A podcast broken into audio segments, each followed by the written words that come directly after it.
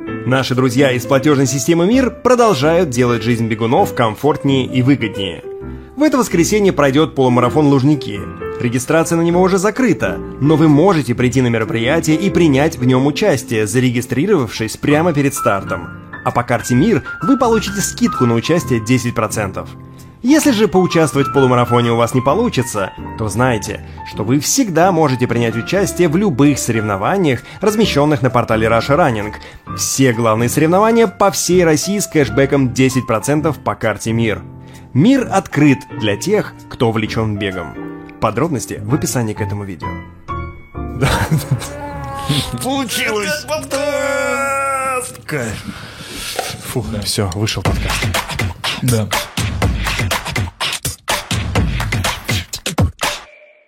Мы начали с того, что ты говоришь, как я, будучи, как бы я, будучи интровертом, мог бы организовать э, беговой клуб. О Да. каком беговом клубе идет речь? Москва Риверанс? Москва Реверанс? Да, реверанс. Преферанс. Реверанс. А, Ты, кстати, первый, кто делает три ошибки в названии бегового клуба. Э. Называется он Москва River Runners.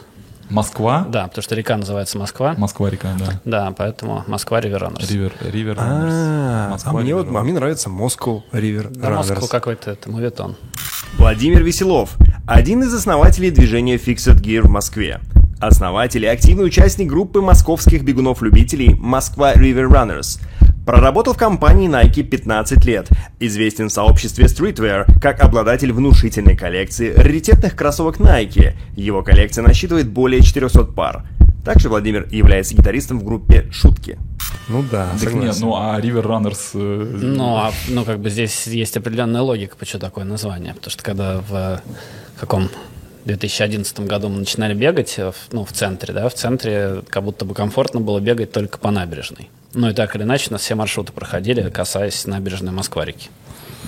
Поэтому Москва, Ривер Раннерс. А вы, в смысле, как вас, у вас много было? Как это вообще произошло? Идея вообще создать беговой клуб в 2011 году, когда еще никто не бегал в обтягивающем. Вообще, да, да, даже там, знаешь, как я приходил на забеги на марафон мира, и там вот де- деды с бабульками мерились, от кого будет сильнее пахнуть разогревающей мазью.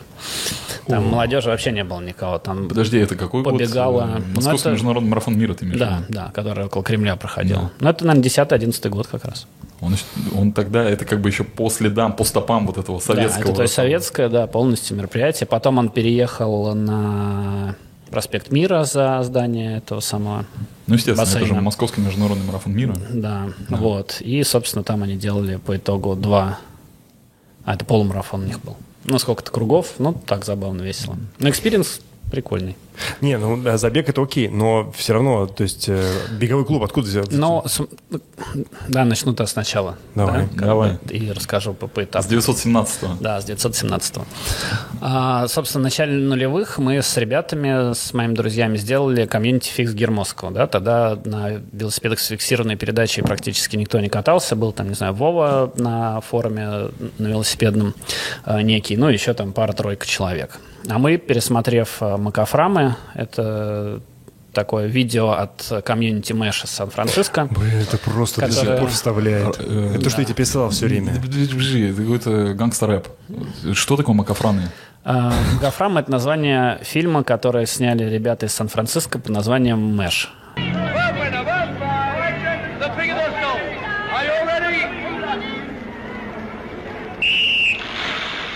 Это такое, ну, тоже велосипедное комьюнити, ребят, которые катаются на велосипедах с фиксированной передачей. Ссылку дадим? Слушай, я даже Я не выставлю смотрел. кусочек. Хорошо. В смысле ты не смотрел? Я тебе пересылал два года подряд, я этому человеку пере- пересылаю. У меня вообще, в принципе, история с, с фиксиками, она началась, не знаю, еще до того, когда я стал заниматься спортом. Мне тогда, будучи мотоциклистом, захотелось, я просто увидел этих чуваков, я думаю, блин, это же круто, ты едешь на каком-то велосипеде, который вот-вот сломается, потому что тоненькая. Это же тяжело, они еще носятся, а еще тормозят, этот skid, когда ты, типа, делаешь вот это все. Я думаю, блин, это же круто. И купил себе фиксик. Ну, и И, как? и сделано из железа. Вот он весил, мне кажется, ну сейчас весит, кстати. Он весил 600 килограмм. Я на него сел, там вот такое седло, в джинсах сел. У меня были э, Red Wings эти ботинки, э, chukka, такие высокие. Вот я сел на педали. И начал ехать, и через 30 метров понял, что я зря потратил эти деньги. Потому что это не так красиво, как было в кино. Это тот велик, э, на котором я делал половиночку На котором, да, который ты в Чехии делал э, Чехман, вот этот велосипед. Ну, вот так я его купил, собственно говоря. И тогда я тебе пересылал эти видео. э, Вот Mesh, это, я так понимаю, они потом как бренд Ну, сделали, это да? бренд отдельно, да, сейчас уже. Они делают, э, партнерятся с велосипедными производителями, с Чинели. Да, У них как раз там серия, мне кажется, уже рам 5, может быть, вышла. С Mash ем, да, они- да, даже логотипчик на, вот на, на стакане. Но они вот самые, мне кажется, из таких велокомьюнити, самые, кто дали мощную движуху, потому что они с точки зрения контента подошли. Потому что как раз появился тогда этот самый Mark 2, и пошли-поехали, все начали снимать то ли на, или на Canon? оптику, Canon. А, И, собственно, оттуда все начали сразу ахать, охать, как красиво снято, и slow-mo какое красивое, и прям так все размыто, и фокус. А там же еще нужно отдать, эм, обратить внимание на то, что Сан-Франциско – это город, в котором очень много горок, причем дичайших. Да. И ты, когда едешь на фиксике, туда, в принципе, на велосипеде заехать сложно. Ты же едешь вот так вот, и вот они носятся э, с горы, например, там, там перекресток. Ты думаешь, как он затормозит? Там же нет тормозов. Там же нет тормозов. Это же просто рыцари дороги, да? И вы тоже сути, ведь да. э, насмотрелись, решили стать рыцарями. Да, ну и, собственно, так и ездили. Даже тормоза не ставил никто.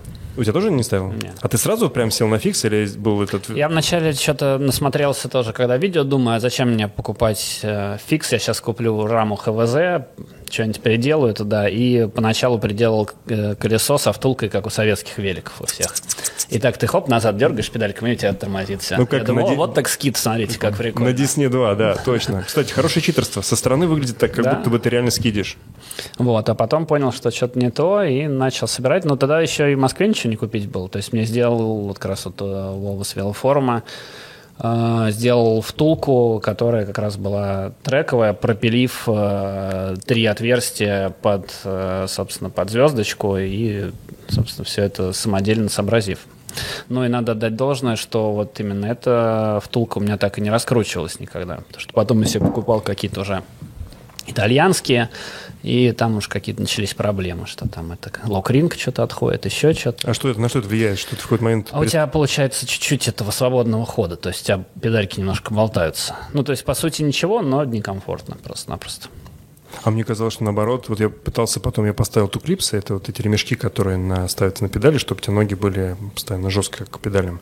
Я пытался научиться скидить, э, и у меня не получалось постоянно. Думал, что же это, в чем там проблема? Там как раз проблема в переносе центра тяжести, но когда ты назад отклоняешься и пытаешься сделать, это просто невозможно остановиться с горы, тем более там вес, там 200 килограмм. Получилось в итоге? Да. Да? Ну, ну, ну, не... Кстати, скидить удобнее всего на лужах тренироваться. Вот, да, после дождя. Это, по-моему, первый раз, когда у меня получилось. Я чуть не упал. Поэтому все как раз оттачивали свое мастерство на лужах, чтобы уже понимать, как это работает, и дальше уже двигаться. Давай возвращаемся обратно.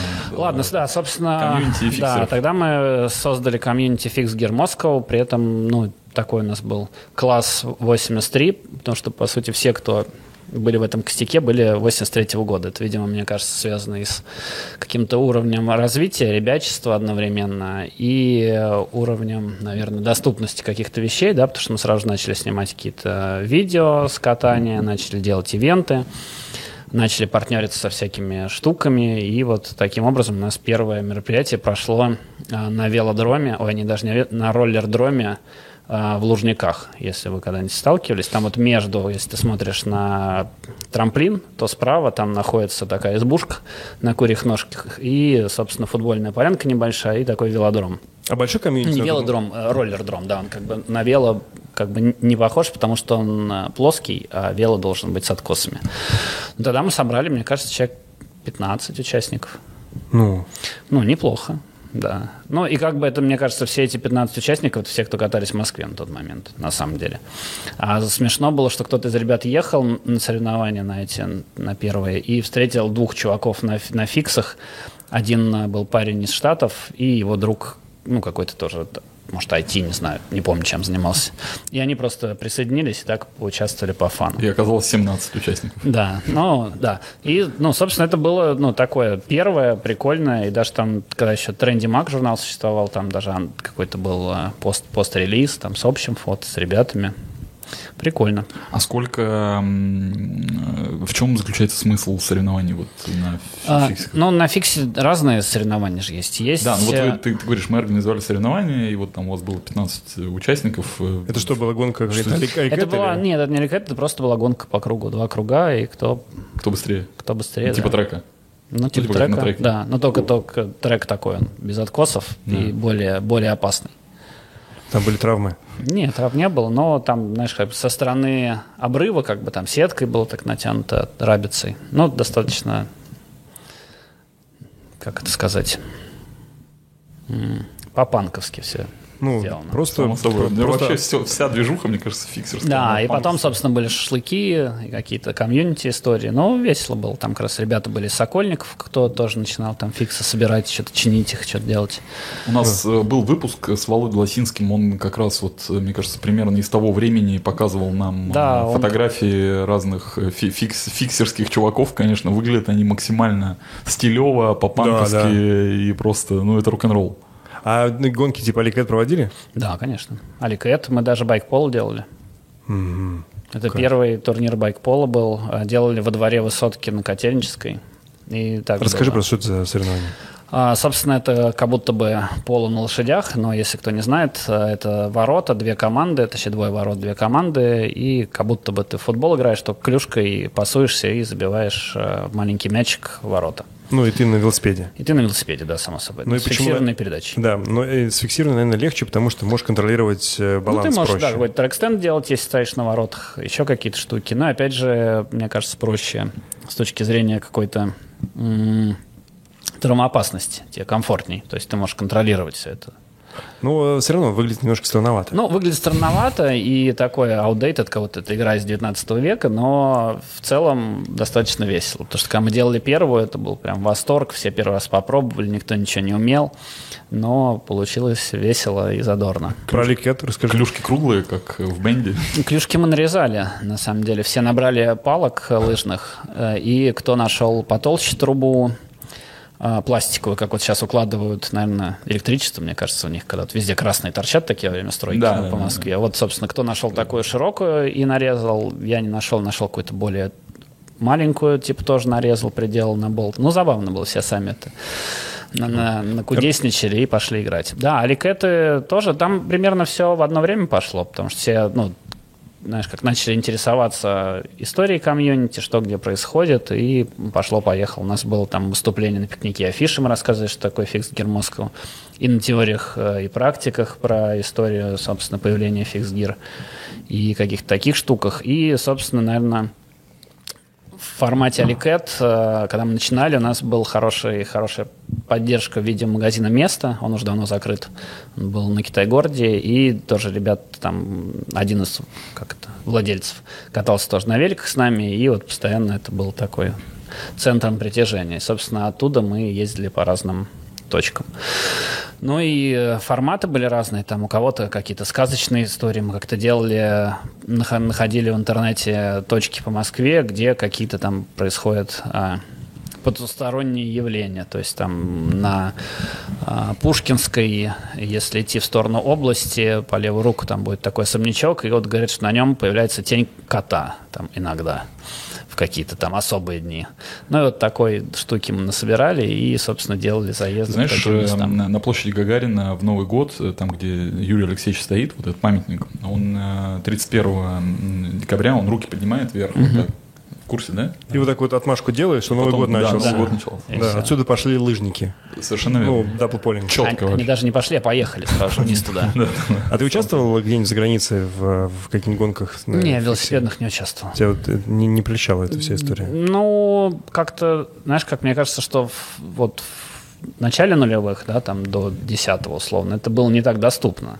Ну, то есть тебе надо было иметь какую-то определенную сумму бабок, взять, э, собственно, фикс, чехол, билет на самолет, найти эти соревнования, поехать, там где-то надо остаться, пожить. И на тот момент, мне кажется, не было такого ну, взаимодействия между комьюнити, да, то есть вот как бы после уже с беговой истории, вот это как бы все уже там бридж ДГ полный начался, и, собственно, все там, знаешь, тебе ничего не надо было, билет купил, поехал, тебя там на ночь приютили, побегал, медальку свою получил, пен, пенного дал, потом с ребятами поболтал, в Инстаграме там отметил всех и разъехался. И уже друзья. Да, а тогда это было все-таки так немножко, ну, диковато еще. А что за кажется. где вы рамы брали? Или это все-таки это... А раму я купил на Авито.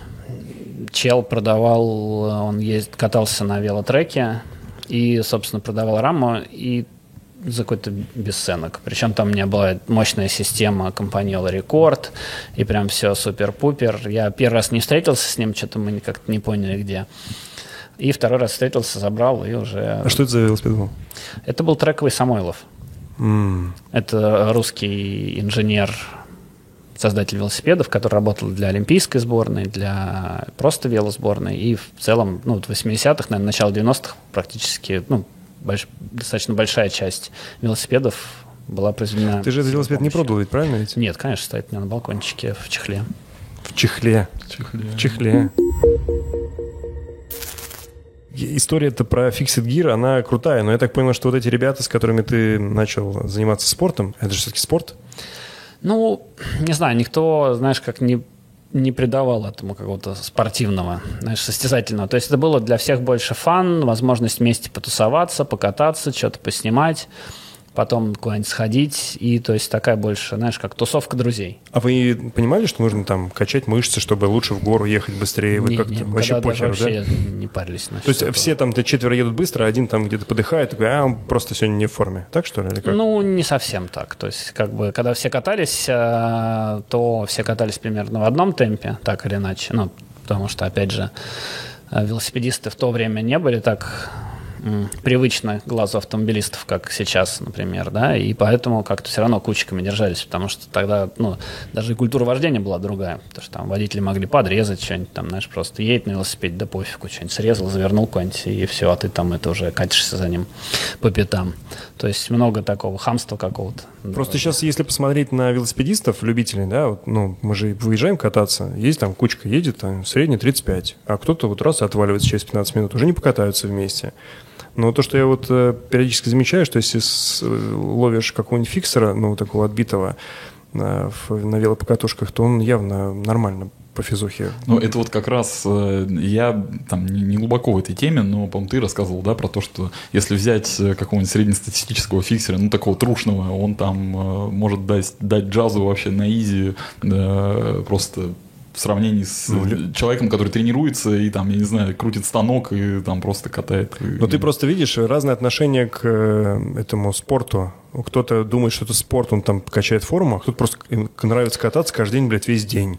И ты ну, же, вот ты это, же катаешься. тренируешься, фи- да. Fixed Gear про это и есть. Ну да, то есть у тебя фактически одна передача, и ты не переключаешься, когда тебе тяжело в гору. Ты просто, блядь, давишь, тянешь вот это все. Даже не давишь, тянешь, а встаешь уже, наверное. Ну да, встаешь, прыгаешь, кричишь, харкаешься кровью. Ну, все равно, ну, представляешь, ты каждый день просто катаешься, ты не думаешь про ТСС, ты не думаешь всё про, понятно, про да, да. пульс, да, там, ты не думаешь, что у тебя гели закончились, правильно? Ты просто едешь, и все, в какой-то момент там кефир, булка, там, не знаю, что еще там долетел, правильно? Ну, Ну, практически так. Ну, это просто, я говорю, это велогусары. Теперь не очень понятно, как из вело э, тусовки образовалась беговая тусовка. Ну, сейчас Да. всему свое время. Да. А, ну и, собственно, наверное, году в десятом или девятом, я уже точно не вспомню, а, вместе с Fixed Gear Story нас пригласили сниматься в Nike. А, там была компания «Бунтари жизни и спорта». И, собственно, там были разные комьюнити. А, И там американское комьюнити был Bridge Runners, беговой клуб из Нью-Йорка. Из Лондона это были Run Dem Crew, тоже бегуны. Ну, из Москвы вот Fixed Gear Москва. Собственно, мы там втроем Хотел, хотел бы сейчас сделать небольшое это, это, напоминание. Да-да, я Помнишь, помню, у нас конечно. была Настя здесь рассказывала, Настя да. рассказывала про Бир- Bridge the Gap, и вот эти все вот э, чуваков из Европы, которые эти старейшие клубы бегунов европейских, да? Ну, европейских, А американских. ты тогда в Nike не работал еще? Я работал, но не в маркетинге. Я только, по-моему, селзом был еще. А, ну то есть э, это два, две параллельные истории, скажем так. Ну, они как бы, с одной стороны, параллельные, а с другой э, просто как, знаешь, как коллеги мои посмотрели, что это классная «О, история, ты- и ты она, в принципе, давай». подходит под эту штуку. Ну, да, давай снимем тебя с Да, ребятами. прикольно. Ну, а почему нет? Не, это круто, когда, знаешь, э, это просто получается такой классный синергетический эффект. Да, да. Ну, и это, опять же, ну, с одной стороны, так, знаешь, некомфортно, потому что думаешь, блин, а почему я? Я вроде тут работаю, и меня понимаю, сняли да. еще, а что, коллеги подумают? А потом ты смотришь, как бы, ну, а почему, а кого еще? Ну а что, а ты клевый, да. А кто еще, я да? клевый, нормально, да. Кого еще? Кто, если не мы? Да. Да, поэтому вот, собственно. Ну и к тому моменту уже как-то начало сходить уже, потому что много каких-то там травм, падений, э, хамства на дороге. И уже я что-то думал, надо, может, шоссейник, что ли, взять, чтобы было покомфортней. А потом э, попробовал бегать э, в Nike в офисе. Там был такой маленький беговой клуб. В обед все бегали, а потом в Макдональдс ехали э, кушать.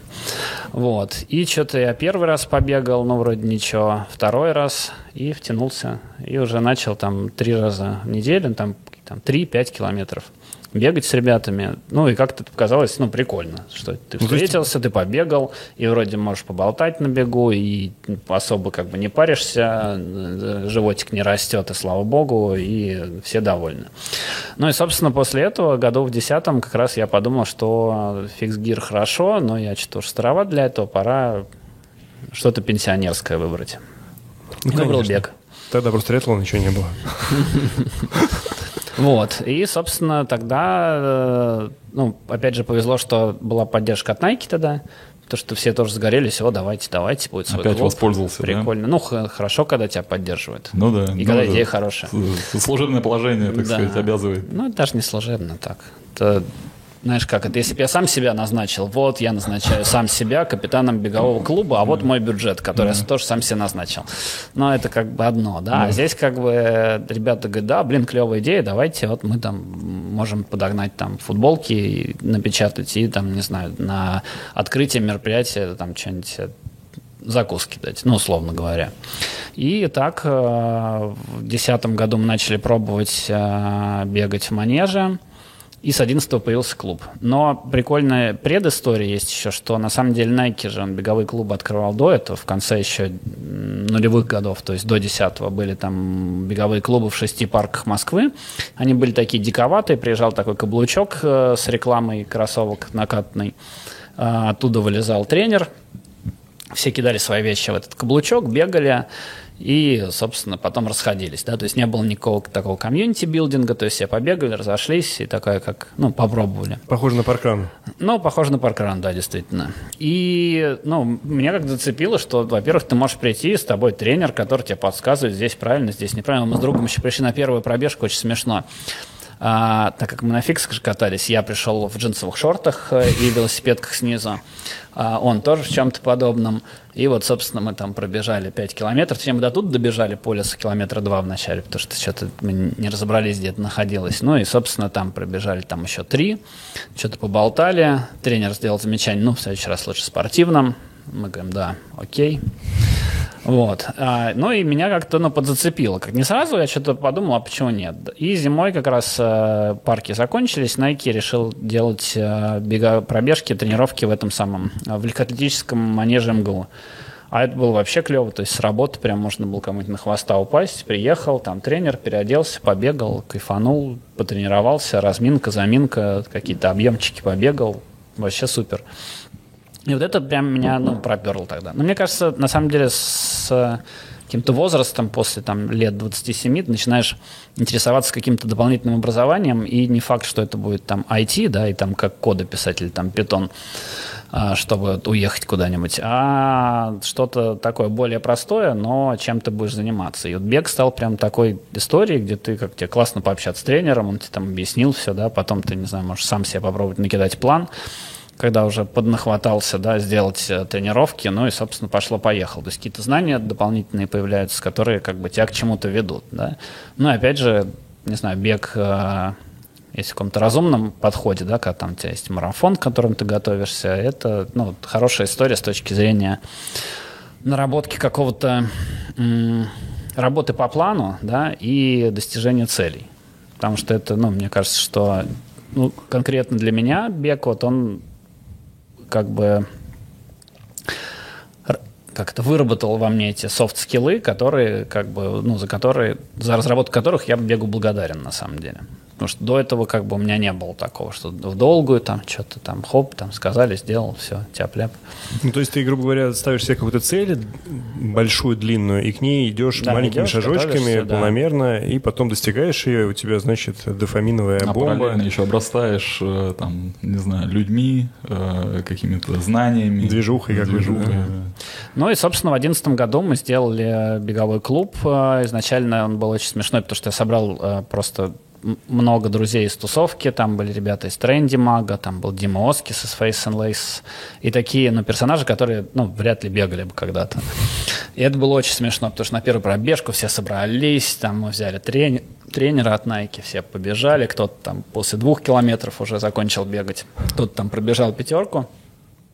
Но по итогу получилось, ну, классно. То есть была энергия, все это далось, народ пришел, все укладывали фотки, разобрали по футболке э, с логотипом. И потом начали как-то стабильно делать вторник, четверг, и начал приходить просто народ, который откуда-то узнал об этом. А вот те, которые пришли в начале, Они какое-то время походили, но потом отвалились. Ну, то есть там некоторые были, кто там годик даже, полтора ходил, бегал, но потом поняли, что что-то это Вот, неудобно. вот знаешь, в чем удивительность, э, в чем э, исключительность этой истории? Что обычно бегуны вместе собираются и делают э, беговой клуб. А у тебя собрались люди, которые не бегуны, как я понял, правильно? Да. Это просто чуваки из тусовки, говорит, это как мы сейчас с Сашкой решим сделать э, клуб дельтапланеризма.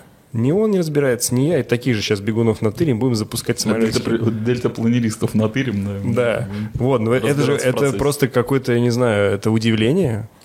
Ну, так, может, благодаря этому и беговая культура и появилась, на самом деле. Название А, сразу, такая, при- название есть. сразу Да, придумали? название сразу же придумали. Москва Ривер Раннерс. Да. Москва Ривер. Москва. Ривер. Москва Ривер Раннерс. Да. Но э, мне казалось, э, я, может, что-то путаю, но э, у нас же была в гостях э, давным-давно, миллиард лет назад Саша Боярская. Да, э, которая и придумала а- бег по набережной. э, По, по набережной, и вроде как она тоже имела какое-то отношение к этому. Но она приходила к нам на пробежки, потому что когда мы начали, она еще жила в Лондоне, потом приехала в Москву, заходила пару раз на пробежки, даже при- приводила подруг-журналисток. М, То есть Вот. она Но потом роль в определенный момент, э, ну, как сыграла роль? в популяризации Ну, здесь- беговой культуры. Ну, нет, популяризация беговой культуры, она определенно сыграла роль. А, Но, как бы, придя к нам на пробежку, она поняла, сделала свои выводы и поняла, что она хочет, да, и как она это видит. Ну, и, собственно, двинулась дальше. Просто сперла идея. Ну, Давай вещи своими. Ну ладно, я мы как бы шутим, конечно же. Просто в этой ситуации никто ничего ни у кого не крадет. Она им просто опасно шутить с Александрой Боярской. Почему? Это, это я уже подтверждаю. А, да. Это правда. Саша, не обижайся. Мы шутим. Вот. Ну и как бы Саша двинулась в направлении э, развития какого-то доступного бега, да, мы остались в направлении какого-то модного бега, да, и вовлекая всяких диджеев, прикольных персонажей, которые, ну, собственно, тоже инспирировались бегом, какое-то время пробовали, бегали, э, носили найковские вещички и потом уже двигались А, куда-то дальше. То есть замануха такая, ты приходишь, говоришь там, там, привет, все дела, пойдем бегать. Он говорит, да посмотри, бро, на меня. И так, вот так выплевывает косяк. Ты говоришь, вот крутая майка, Москва Ривер Раннерс, там будет еще то-то, приходи. Он говорит, ну ладно, приду. Такой приходит, пробегает, выплевывает свою дыхалку и больше не приходит, майку не отдает, так? Ну, условно так. Но, Ну, дру- но другие смотрят и такие, блин, здесь же был этот диджей крутой.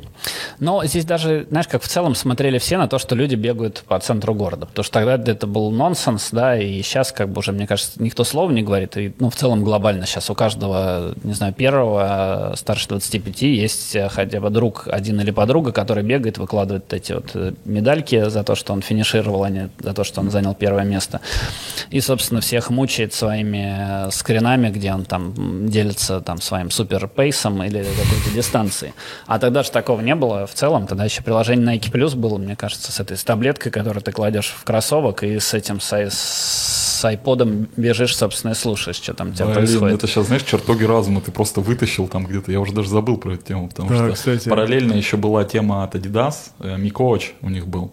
Вот, прям вот в параллели это в подошву, когда маленькая таблеточка, э, таблеточка кладется, да, и приложение. И отвратное совершенно приложение у Nike, вот это вот э, Nike Running э, на- Nike Running Plus, что-то вот такое. Да, с оранжевым интерфейсом, который глючил постоянно, и, вообще просто... Но оно мотивировало. Оно мотивировало бегать, оно глючило постоянно, было ужасно, самым мотивировало. но мотивировало бегать, да. Потому что там какие-то бейджики, что-то очень прикольное было. Вот такое, знаешь, типа, что там э, получаешь какие-то ачивменты и так далее. Это, это было классно, да. Ну Нет. да. А Потом вот- в одиннадцатом году еще появились GPS-часы, первые найковские, с Том, с Том, Том Томом. Тоже хорошая штука. Я пробежал в них первую десятку свою, потому что меня так замотивировали. Мне интересно было, надо десятку пробежать как-нибудь быстро. И что-то там какой-то пейс был еще хороший. Какой? 3.20? Да не, нет, что-то там 4.15, что-то такое. Нормально. Ну, это уже по-мужски. Хорошо, хорошо, да. Да. А Fuel Band появился уже существенно позже, да, мне Да. кажется? Field Band, мне кажется, появился в 17-м. году... Не, не в 17 году, мне кажется, в 15 В 15-м. Просто я помню, меня прям вообще перло от него. У меня было... Это был ужасный продукт с точки зрения качества его исполнения, но офигенный с точки зрения м, вот этого, я не знаю, look and feel, наверное, правильно сказать. Лук Фил крутой, да. Его очень хотелось. Смысла в нем- Но, но он меня ломался. Там, я их три, три раза менял по гарантии. по гарантии. Их можно было до бесконечности. бекони- по-моему. именно об этом и речь, да. Просто, ну, типа, я его носил там 6 месяцев, он у меня, его же декларировали как эм, гаджет, который можно мочить. То есть в нем нельзя было плавать, но его можно было мочить. И как бы я его не снимал, потому что фьюилы как бы бежали. Ну, то есть я боялся потерять эти фьюилы. Вот. э, И я принимал в нем душ, и, соответственно, он постепенно, как бы постепенно, но умирал. И там проходило 6 месяцев, он падал, приходишь в магазин, получаешь новый, а там уже новая версия выходила. Там сначала были черные, потом появились прозрачные. Надо, надо- да. надо сказать для тех, кто не знает, FuelBand это такое устройство, которое считало вот эти вот э, какие-то непонятные эфемерные фьюилы, да? Ну, По- который по она факту- считала твою активность. Ну да, они придумали фьюилы, вот этот. И Если я не ошибаюсь, его эм, там детали не знаю, но я точно знаю, что его придумали в рекламном агентстве, вот, и сделали как бы вместе с Nike, по-моему, Вайден, Вайден Кеннеди, вот, э, и, честно говоря, вот это вот плохое качество производства э, вызвано было тем, что это какой-то был супер ноу-хау и неотточенный вот этот вот процесс, и поэтому, ну, как-то он такой весь был э, хлипкий, вот, хотя выглядел фантастически, просто это было... Короче, эта штука мотивирует это тебя супер двигаться. мотиватор, да, супер мотиватор. Двигаться, неважно, не обязательно бегать, правильно? Да. Но, с другой стороны, это был, по сути, первый такой, как это назвать, фитнес-трекер, который появился и который дал толчок ну, всей индустрии в целом. Да, да. То есть, как бы, если не было фьюл бендов, то и на Apple часах, может, и не было бы колец. Да, возможно. Кстати, вариант. Да. И слушай, по поводу вот идентики, кто придумал вообще вот эту всю историю у вас? Вы прям что-то там кого-то наняли или просто? Но смотри, э, с точки зрения названия, ну, мы придумали сами, да, потому что исходя из того, где бегать, да, но опять же, там от- под названием у нас еще и маршрут проходил, да, то есть мы бежали мимо солянки, которая тогда функционировала, клуба. И иногда ты вечером бежишь, хоп, тебе кто-нибудь, о, Вован, здорово, Я говорю, здорово, приходи побегать. А ты такой тормозишь, да, такой, ладно, парни, я пока, я вот... Не, не, ты добегал. Это, ну, было прикольно, потому что все даже так это угорали, что, о, ха-ха, бег. Ну да, кстати, это странно, все тусят, там сумасшедший бегает. Мы Да. точно так же думали про Вот. друзей. И мой друг, хороший иллюстратор Вова, ну, так нарисовал нам логотип, прям такой. Мы еще тогда мечтали сделать навигацию по городу, такую пи- пиратскую, типа развесить там, куда бежать, с какими-то там штуками, здесь злая собака, тут еще что-то, тут этот человечек, который он нарисовал, показывает, куда бежать. Но от этого потом отказались со временем. Но логотип, да, и плюс мы еще делали же, мы меняли логотип, то есть у нас этот герой оставался, и под разные забеги был разный. То есть там в Амстердаме был полумарафон, мы туда ездили, он у нас был как Габер, ну, то есть в костюме Габера, лысый такой, серьгой бежит куда-то. Там в Копенгагене под марафон он у нас был как викинг с рогами и со всей штукой. Ну, в Крутая Берлине, само собой, с сосиской и пивом. И мы так стебались над в целом всеми как это, стереотипами относительно других стран, куда мы ездили бегать. Но это прикольно было, потому что, ну, ребята из клубов, да, которые, собственно, принимали, они так выкупали это и хихикали, что да, забавно. Ну, Вы такие как бы были беговые панки. Вы не про результаты, там мы выбежим марафон из трех. Не, Вы были за вот просто за, За тусовку, движуху, за да. движуху, да? Да. Потому что как бы здесь вот, ну, я чувствую, что здесь больше при- приколюха. Вот здесь не, не тот табун бегунов, которые... Они, не, они как будто бы несерьезная история. потому будто что бы, но вот при- об- Обратите внимание, да, вот сейчас э, там миллиард э, беговых клубов, вот хоть у одного есть э, прикольная, классная идентика, которая вот так вот просто Слушай, ироничная, смешная и так далее. Ну, если вот так сейчас начать вспоминать, э, что мне запоминается, ну, я выкупаю сразу Горький парк Раннерс, там с этим бананом, да, по-моему? Ну, такое яркое, очень прикольно. Они еще тоже, по-моему, на этих, на майках Nike их, по-моему, лепили давно, просто они, мне кажется, совершенно- кто еще есть из идентики прикольный? У тебя есть что-нибудь на, на памяти? Просто клубов стало очень много, и ты уже как-то, ну, они замыли, никто Ну, не я вот выделяется. обращаю внимание, я не могу так вот сказать. что, Не, ну в типа, Питере был Mint Running Club. А, Mint, Mint хороший, Да, да. простите, ребят, забыли про нас. да. Вот они тоже Да, по идентике тоже серьезные. Не были, а есть. Есть они. Ну, да, наверное. Там, там, там тоже подходит с, с да. удовольствием к тому, чтобы сделать все прикольно. Согласились. Потому что все остальное, оно такой, типа, как бы, ну, некий фон очень серьезных людей, которые собираются для того, чтобы победить на там чемпионате мира по марафону. Все бегут, у всех- галактики. Да, у всех четкое понимание, что они должны бежать вот так вот, что у них суперплан, что воскресенье длинное, что нужно бегать табуном. Потом, когда ты научишься бегать быстро, ты придешь в дайхард, пробежишь, сделаешь фотку. Ну, то есть вот такая вот. А вот, вот так, чтобы прийти и придумать чувака с сосиской, чтобы побегать в Берлине, я такого мало встречал. Но у нас все это все-таки такое, знаешь, для больше и для людей, чтобы было весело, да, и опять же, ну, больше как будто бы комьюнити, именно не в плане того, что мы про спорт, мы вот за спорт, сейчас мы раздадим всем по значку этому за завершенный марафон, хотя так я делал, кстати, тоже.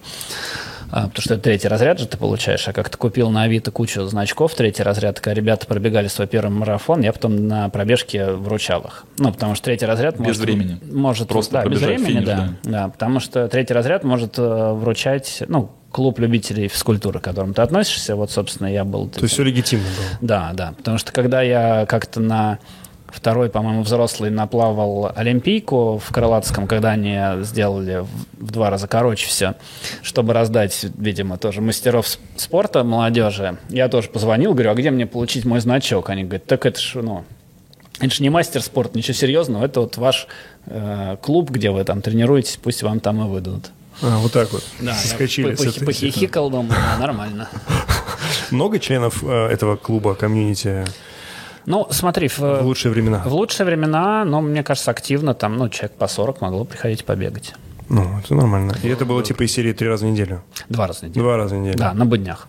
А вот так, если взять эм, как то людей, которые причастны к клубу, то есть если взять в общий комьюнити, Ну, мне кажется, человек 400 могло набраться, кто, знаешь, приходил не один раз, э, что-нибудь там где-нибудь с нами бегал, Прикольно. еще куда-то ходил. У нас же было много. большое комьюнити в Фейсбуке, на самом деле, когда мы запустили. Там то, ну, только через approve было, и, ну, собственно, мы сидели, смотрели, кто там добавляется. Если это э, ин- ин- индийский программист, то мы его, собственно, не добавляли. А если это какой-то человек с фотографиями, где он там бегает, или, ну, что-то... ну, логика есть должна быть. Да, да, потому что иначе потом будет все завалено спамом каким-нибудь и знакомствами, а здесь как бы мы так отбирали вручную, и при этом, ну, комьюнити достаточно получилось большое. Ну и опять же, видишь, со временем, если сначала у нас было такое все фан, все друзья, давайте проведем вместе время, то как сарафанное радио росло, у нас начала расти аудитория. Да? И вот это в пике аудитория, когда была, это уже, знаешь, как был какой-то костяк именно друзей, но и плюс были обычные ребята, которые приходили, ну, просто со стороны. То есть, знаешь, не знакомые знакомых, а там кто-нибудь из, э, в, в парке Горького в Найке побегал, потом почитал, смотрел, ой, есть какой-то клуб прикольный, пойду с ними еще побегаю. Ну и, собственно, так вот это начало разрастаться. Ну, не знаю, насколько это хорошо или плохо, но в определенный момент стало, ну, странно, да, то есть как бы как будто бы есть вот э, парк э, в парке Горького, НРС, и у тебя тоже как будто НРС такой, ты думаешь, «Ну, интересно. Ну, и что вот- по, по, по, количеству, по количеству людей, да, по объему, ну и, наверное, как это, по подходу людей, да, то есть как бы для меня всегда это было Москва Раннерс как возможность, допустим, показать европейцам, что у нас здесь э, в Москве не орехи какие-то, а все классные, прикольные чуваки, все бегают, ну, то есть не все бегают, которые бегают, и с которыми можно ну, пообщаться, которые точно такие же, как они, условно говоря.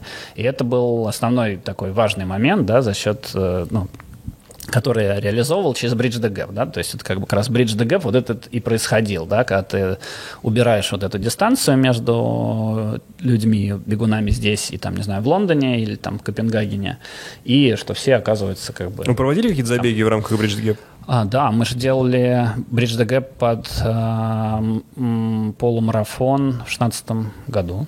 И к нам приезжали из э, Нью-Йорка, из Копенгагена. А кто какие клубы? Из Нью-Йорка из Bridge Runners был Цедрик, э, из э, Копенгагена был тоже бегун, был бегун из Амстердама, была девочка из Милана. Из Джанкис кто-нибудь был? Ван Ман был как раз вот из Амстердама. А, Был, по-моему, кто-то из Сербии, из Питера кто-то был. А, и Шамик был из Рандом Крю еще. Ну, то есть, как бы мы собрали, ну, такой То есть все, все неплохой, крупные... неплохой состав, да. Но как бы задача была от каждого клуба хотя бы по одному представителю, потому что все-таки в России до- добраться не так просто. Ну, и они после забега всем рассказали, что они бегали вот этот забег. Вы фактически популяризировали бег русский. как бы мы уже были тогда известны. Это было больше, знаешь, вот то, что они нас всегда звали. И вот э, здесь, ну, как бы, опять же, у меня, ну, как бы я для себя заставил задачу, чтобы их тоже позвать, похостить, и чтобы они сказали, ой, как клево, и э, в Москве все такие классные, веселые, и так классно побегать, и прям вот они такие было? же, как мы. Ну, практически так и было. Там много было и Зимой бегали? материала. Зимой, да, бегали, но вот э, в этом году я что-то не стал бегать зимой уже. Я понял, Почему? ну, я просто, знаешь, как Колготки порвал. я... Не-не, я- Начался. мы с другом тоже обсуждали очень долго это. И, э, а, ну, а мы, прям нам очень нравится этот Энбро, клуб из э, Дании, из Копенгагена. Это чуваки, которые выигрывают прям там бронзовые медали, там серебряные на локальных соревнованиях, на больших. То есть там прям профессиональные атлеты бегают. Ну, и они, собственно, бегают 24 на 7, зима, не зима. Но ты когда смотришь, как они бегают в Копенгагене, где там у них, ну, снега практически нет, хотя, казалось бы, да, это. Просто холодно. А потом выходишь на улицу, где у тебя по колено уже лужи, э, реагенты и все остальное, и ты что-то как-то на мотивацию у тебя есть, вроде там спорт, побегаем, но после 11 лет ты как бы думаешь, да что там зимой бегать лучше это. Сейчас тепло будет, вот и пойду побегаю. То есть ты вообще просто, ну, как бы саспенд. Ну, нет, когда, знаешь, бывает такое, тебя прям дернет, думаешь, надо пойти побегать, что-нибудь подумать, разгрузить голову и что-то такое, да. Володь, ну подожди, ну это же регулярная история. Ты не можешь там сидеть месяц, потом пойду побегаю, и потом травма. Нет? Ну, не, нет. Можешь. Да? Ну, ты же сам устанавливаешь правила. Ну И же да. нет какого-то правила. А как, ну, знаешь, как еще есть поверье, что чем дольше бегаешь, тем медленнее бегаешь. Кстати, это правда.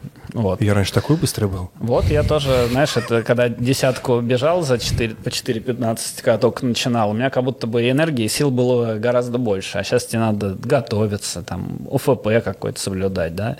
Потому что, опять же, понятно, что все эти ну, секунды, минуты, это не только от твоих там спецов беговых э, и интервальных тренировок, да, и там горок, а от того, что в целом как ты себя ощущаешь.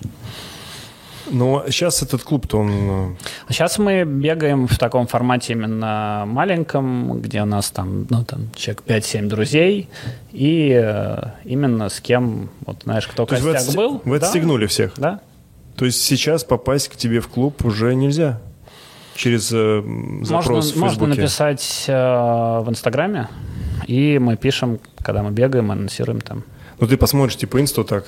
Так, Так, не, не- не бегун. Стрёмный. Да. Фу. Ну ладно, позовешь да нет, такого, нет. Да. На, того. Все, позовешь, да? Всё, Мы на У нас как раз э, будет это по- похороны клуба приглашу. Побегаем вместе. Это что за похороны? Да нет, я шучу. Ну, Слава э, богу, Да, просто... Побегали на похороны. Следующие похороны в следующую субботу. Сколько лет получается, если 11 вот так? лет. Ну, это прям, знаешь, это уже клуб с историей. Ну Да. да. ты знаешь примеры других таких вот э, беговых клубов? Но только которые- тахионы. Тахионы, да. Эм, но они прям из советского прошлого. Локальных имеешь в виду или Ну глобальных? Локальных, конечно. Не, глобально мы знаем. Есть ощущение, что вы как-то вне, вообще вне, вне конкуренции. То есть по, э, ста- по, истории. старости, да. По истории. По наличию вот этого, знаешь, легаси. Ну, наверное, мне кажется, все-таки все позже как будто бы так началось. Ну, Ну да, как бы, ну, да. сравнивая даже с тем, что было, вот когда мы начинали, да, и по соревнованиям, и то, что сейчас, ну, конечно, разница колоссальная. Я думаю, что именно в формате такого бегового клуба, да, где который сам организован, да, сам такой независимый бегает, где есть какая-то там тусовка, то здесь определенно мы были первыми, да, потому что потом по- появился этот э, клуб для девчонок Girl and Soul, который э, тоже какой-то просуществовал определенное время. Потом появились горки Park Runners. И уже все это начало расти, но как бы именно в таком формате, как у нас, мы были, ну, первыми. А у вас были, кстати, какие-нибудь, знаешь, вот у всех там Berlin Braves или там те же самые все Berlin эти... Brave. Ты же любитель, да? этого? Berlin Brave. Были ли у вас какие-нибудь, эм, скажем так, проекты, с, например, с Nike, э, там сделать какую-нибудь пару кроссовок или какую-нибудь там капсульную коллекцию, ну, чтобы вот, знаешь, так похвастаться тем, что у вас есть в истории такие моменты? Ой, хороший вопрос, надо вспомнить. На самом деле у нас, э, ну, именно прям коллекции не было, потому что, ну, сделать капсульную коллекцию, это, ну, особенно в России, это непросто, да? То есть на моей памяти единственные две капсульные коллекции, которые делались, это делал я, будучи бренд-менеджером Nike Sports. Это была первая, это была коллекция, посвящена чемпионату мира по футболу, которую мы делали локально. И там были пять э, инфлюенсеров, которые делали там Север, Zulu Warrior, э, кто там, Сайбер, Дима э, Оскис и магазин Белив. И, собственно, добавили энергии. А второй это Air Max 90, посвященный Москве, которые вышли как там, два года назад. Да, а вот тема с э, Тёмой Лебедевым и созданием там кроссовок, это нельзя рассматривать? Вот этот глобальный конкурс? Ну, глобальный конкурс, ну, можно тоже смотреть, да, почему нет, но просто Потому что продукт- продукт- дизайнер. продукта-то не было в итоге. А, ты имеешь в виду, что Ну, это что, что физически сло- случилось, да, потому что, ну, как бы, ну, и когда был беговой клуб, да, и активно все это было в активной фазе, конечно, там были, э, что отправляли логотип, давайте там от Москвы сделаем, ну, и, и что-то подобное, да. Но, опять же, в формате Берлин Брейвс, ну, у меня складывается такое ощущение, что это как бы они, ну, есть, допустим, бланковые футболки, они напечатали, в своем маленьком магазинчике в Берлине развесили, раздали команде, кто-то там купил, кто-то не купил, и под мероприятие все это у них прошло. А, то есть, то есть взяли, взяли, взяли ну, это поп-ап, футболки Nike, ис- история, взяли да. футболки Nike и что-то просто сверху накатали, грубо говоря. Подожди, но мне казалось, что это Nike с них поддерживает, что Нет, это... Nike их поддерживает, конечно. Ну, То есть они не против, чтобы на их футболках сделали какую-то... ну, какую-то- это co-creation, то есть Да, есть да, бренд, да. да, который выделяет продукт. Есть чуваки, у которых креативная фантазия. Бренд э, готов проинвестировать, э, собственно, в создание этих футболок и как в создание всего, что они А, напридумали. То есть это, это не было так, что бренд пришел, говорит, блин, вы, вы Берлин Брейвс, вы классные чуваки, давайте мы с вами, у вас большой комьюнити, мы сейчас сделаем э, классную штучку, капсульная коллекция, будем ее по всему миру продавать.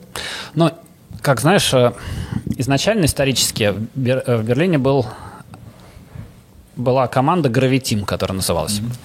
Она просуществовала год-два. Команда это баскетбольная, Нет, беговая. беговая. Да, беговой комьюнити. Просуществовала года два, ни шатка, ни валка, и развалилась. Да. Потом а, оттуда осталось там 2-3 человека, которые ездили на забеги, да, в футболках все тех же Gravity Берлин. И потом а, появилась Берлин Брейвс. Да. И что все клубы и Gravity и Берлин Брейвс, они изначально ну, поддерживались брендом Nike, да, потому что как бы, когда у тебя есть пример там Random Crew и там Bridge Runners, да, то каждый город хочет себе такой же клуб, да, потому что оп- определенная волна была, да, это везде заметно, глобально, ну и опять же такие клубы, они развивают беговое комьюнити, беговую движуху, ну, локально, да, потому что когда видишь классных молодых чуваков бегающих, думаешь, о, прикольно, я тоже пойду побегаю, сейчас зайду, куплю себе что-нибудь там, эти самые, Zoom, Zoomfly какие-нибудь возьму, еще что-нибудь. э, это. В чем еще бегать-то? Да, ну, чтобы как они бегать, А и я, все, я и правильно понимаю, что бо- наиболее эффективный, ну, если говорить там про стратегию, да, на Nike, что наиболее эффективный способ это вот так поддерживать какой-то существующий классный э, беговой клуб, нежели там его, например, Создать. создавать э, самому. Ну, вот как в случае в противовес Adidas, можно сказать, да, что они там начали создавать там Adidas Runners, например. Вот. э, или нет, или это как, как фишка ляжет.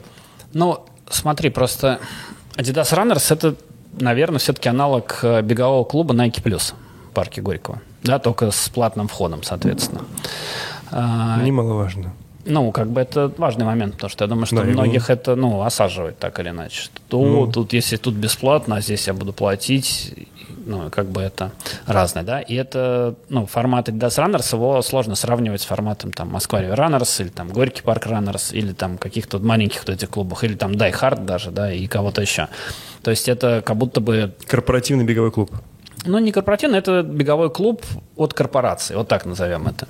А когда, опять же, мы говорим про ну, локальные независимые беговые клубы, то это независимые беговые клубы, у которых там своя идеология, своя идея, они там как-то бегают там по определенным дням, опре- определенным образом формируют свою команду, и, собственно, тебе нужно иметь определенные скиллы, чтобы там, ну, чтобы бегать с ними так же быстро, как с Die Hard, например, да, условно говоря. Вот, поэтому здесь э, это разные направления. То есть у тебя есть направление вертикальное, где у тебя есть приложение, ты побежал по нему, встретился там еще с чуваками, которые по этому приложению бегают, там тре- тренер тебя погонял по парку Горького, и все разошлись. А есть э, направление, которое больше как будто бы про создание энергии и развитие чего-то, да, и это как раз уже беговые клубы, который идет, ну, по разным направлениям.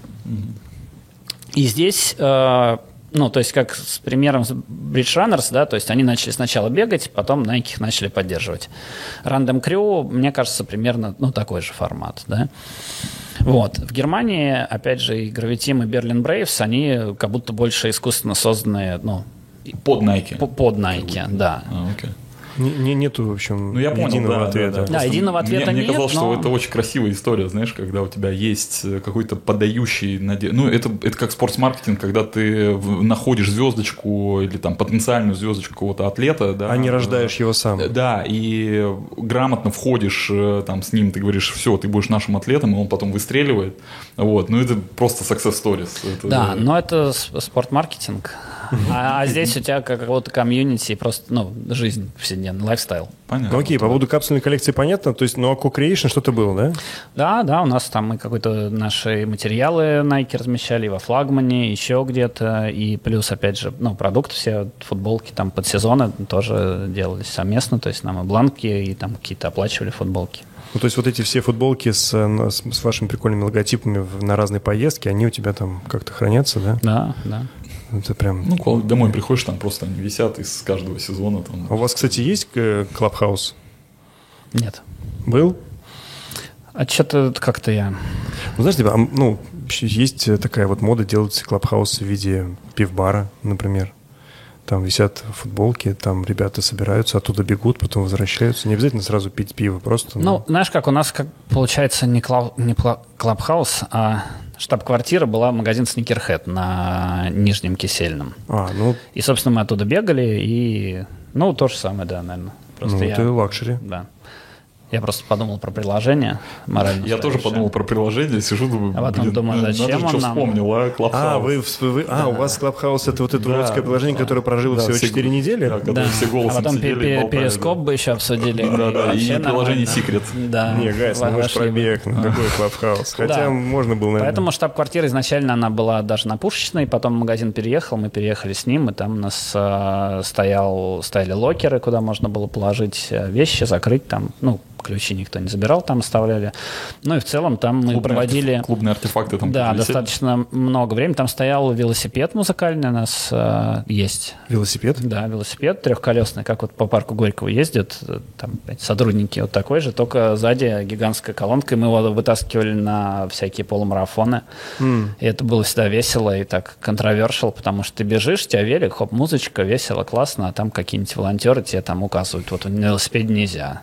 Ну, окей, и что? Слушай, ну вот ты, получается, ну, уже как бы созна- сознательную жизнь в этом клубе беговом, который э, создал, ты уже нормально работал в маркетинге в Nike, правильно? Да. Ты там, по всей видимости, был уже звездой э, беговой культуры, правильно получается? Ну, наверное, да. А в какой момент ты начал э, покупать кроссовки и не бегать в них? О, это еще до Nike было. Году в 2004 я купил в коллекцию первую пару себе. Какие?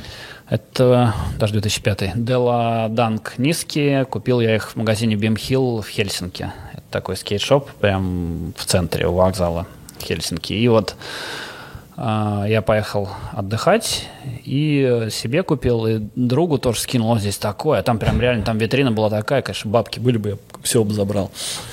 Можно было хорошие, хорошие стартовые, стартовую инвестицию в коллекцию сделать, потому что там я даже где-то фотографии давно, давно находил, тоже с этого с своего старого фотика, и там прям стоит. Это какой год? 2005 год. А, ну, в принципе, это начало вот этой, этого сумасшествия по кроссовкам. Ну да, это прям вот такая волна. прям ну и там вот самое. когда, да, когда вот Но эта идея выходить. коллекционировать, она пришла, потому что это типа модно было, или просто ты подумал, блин, хочу все кроссовки и все. Ну, да нет, с одной стороны, как бы здесь тоже бэкграунд определенный есть, да, потому что, ну, для многих э, коллекционирование, оно пришло с баскетболом. А я в детстве очень любил баскетбол, играл даже за город Реут в какое-то время, и в институте тоже там за вторую команду.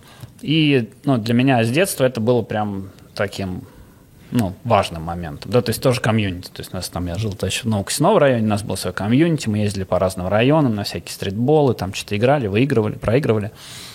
И вот это было такое классное времяпрепровождение, которое и Хелси, ну, в определенной мере, и, опять же, какое-то, ну, с чуваками, с друзьями ты вместе тусуешься. Но, опять же, когда ты играешь в баскетбол, увлекаешься баскетболом, в определенный момент начинаешь смотреть то, в чем играет, какие кроссовки, замечаешь кроссовки там у ребят на площадке и, собственно, на игроках, и начинаешь уже стремиться к чему-то большему, чем просто баскетбольные кроссовки из спортивного магазина, ну, условно То есть говоря. они перестают быть функцией. Да, да, они уже как бы определенно добавляют м, какой-то Соци- статус. Социальный статус, да. Да, социальный, социальный. капитал, они, знаешь, что Вот, и, собственно, уже ты, когда там приходишь, не знаю, на- приходил там в начале нулевых номерных Джорданах, э, то ты уж как бы был как будто бы покруче. Но и тебе надо было играть как будто бы уже соответствующе. То есть здесь палка о двух концах. Вот, это было всегда, ну, так забавно, да, потому что, да, и, ну, и Nike был таким, наверное, менее доступным, чем, чем пару месяцев назад брендом. А, вот. А он был такой премиальный, дорогой бренд. И, собственно, когда приходил в охотный ряд, там, этот магазин, там пускал слюну и, собственно, что-то... Слушай, ну ты говоришь про номерные Джорданы, но при этом э, вот в то время, когда ты, мне кажется, это небольшая проблема была там их приобрести, и там за ними не было еще такой какой-то супер гонки, там э, каких-то там проблем вообще. Ну, не- Да не, но проблема была в деньгах только. А, Плати ну, бабки. А, окей, окей. То, что это же не дешево. Я помню, там была модель, есть такая культовая звездочка, называется Марк Ньюсон, ди- дизайнер, это ну, промышленный дизайнер, он делал как раз вот эту модель для Nike, она такая интересная, вдохновлена космосом, собственно, история, где там кроссовок разбирается на четыре части. Ну и звездочка называется в честь одной из первых э, собак, которые э, ну, в космос отправили. Вот. И как-то давным-давно, тоже это было, наверное, мне кажется, конец 90-х или, может, начало нулевых, на Алексеевской был дисконт Nike. Я туда приходил, и даже там, по тем временам, они стоили в дисконте 7200, эти кроссовки. Я посмотрел на них, думаю, ну ладно, тогда это как-нибудь другой раз. А тогда все пары стоили полторы-две тысячи. Ты думаешь, о, нифига себе. Ну и вот, собственно, вот эти 7200, Знал, мне бы, кажется... знал бы ты тогда, да. А у меня Да. есть пять пар в коллекциях, поэтому...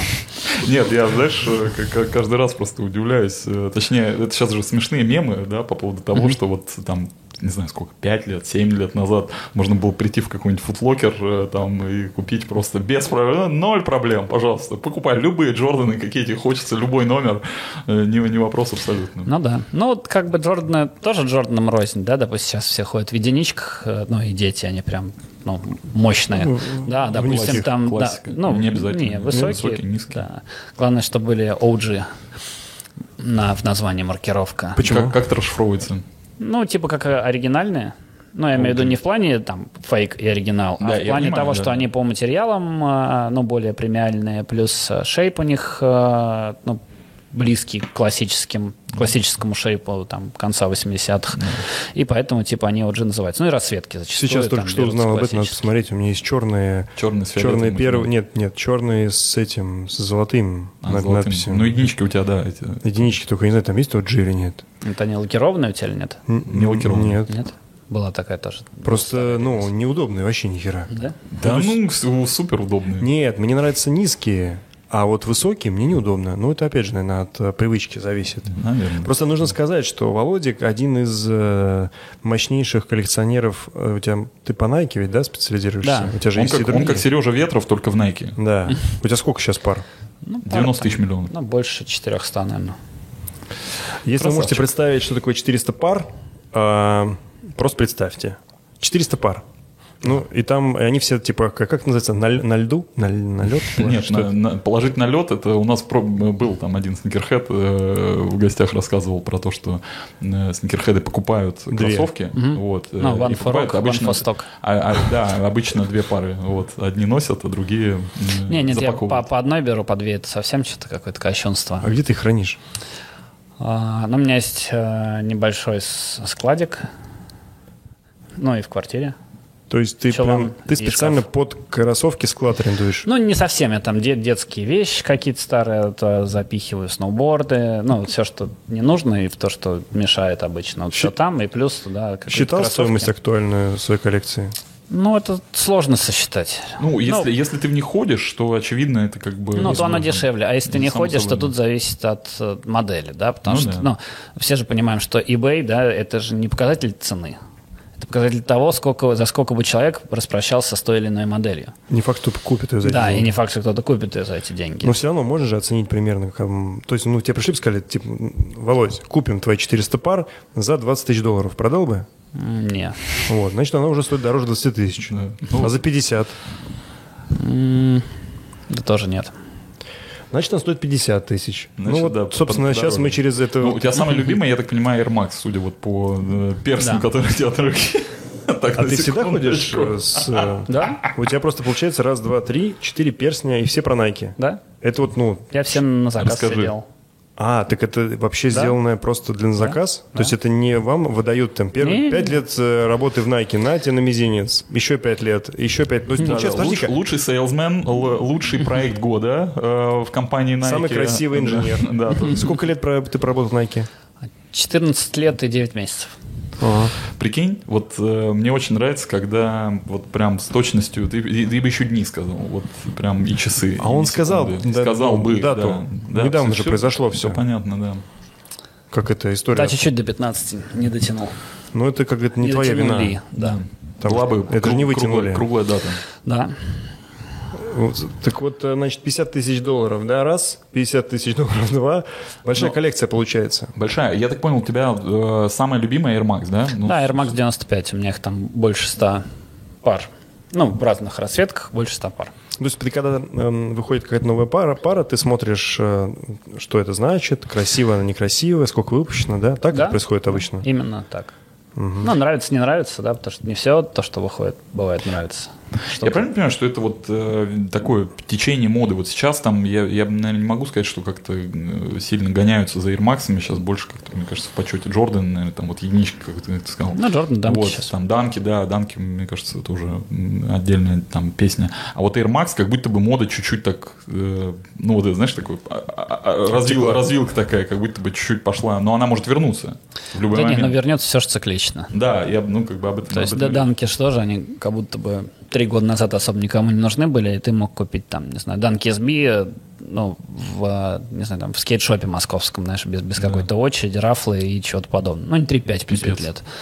Да, сейчас уже все по-другому Значит, стало. э, я просто сейчас расскажу, не, не могу не рассказать, значит, как я познакомился. Я с, э, самые первые свои данки купил где-то года полтора назад, наверное. Вот, э, я рассказывал тебе эту историю. Значит, э, Афимол, э, торговый центр, и, видимо, у Nike, я так подозреваю, что для того, чтобы промоутировать э, физические магазины, чтобы туда, как бы, о них лучше знали, э, туда больше людей приходило, там какой-то э, вокруг них был бас и так далее, э, делали какие-то дропы, ну, таких, э, ну, не, не знаю, не могу сказать, там, супер редких, ну, просто каких-то там Ну, популярных интересных. моделей, интересных моделей, да, чтобы туда, как бы, шли, шли люди. Вот, э, я такой шел по магазину, такой шел, вот, и ко мне подбегает э, такой худенький э, парень-студент, вот, ну, так выглядит он, значит, с какими-то пакетами на Nike, говорит, молодой человек, можно вас, пожалуйста, вот, э, вот я вам карточку дам, зайдите в магазин, пожалуйста, купите, купите мне кроссовки. А я что-то шел там, что-то в своих делах, там торопился в офис, э, Я говорю, не-не-не, отстань. Вот. А, он был без пакетов. Я потом обратно шел э, буквально через час э, мимо этого же места, и уже другой кекс ко мне подбегает, тоже, молодой человек, пожалуйста, вот карточка, купите мне там. за-». Вот. А я уже был более-менее свободен, никуда не торопился, говорю, а что чё за тема? Он говорит, ну там надо зайти, вот сказать, типа, Nike, там, типа, Space Gray, э, ой, Nike, э, Nike Dunk Low, Space Gray, вот там, типа, нужно купить, там. типа. Я говорю, да, без проблем, давай. Вот, взял у него карточку, пошел в магазин. Прихожу, говорю, так, у вас тут, типа, Nike продают, там, Dunk Low, вот, э, все серые. Они есть, э, не, вопрос. Я говорю, можешь померить? Де- 10,5 размер. Ну, и стою, значит, мерю, ну, думаю, сам себе куплю тоже, ну, заодно. Вот.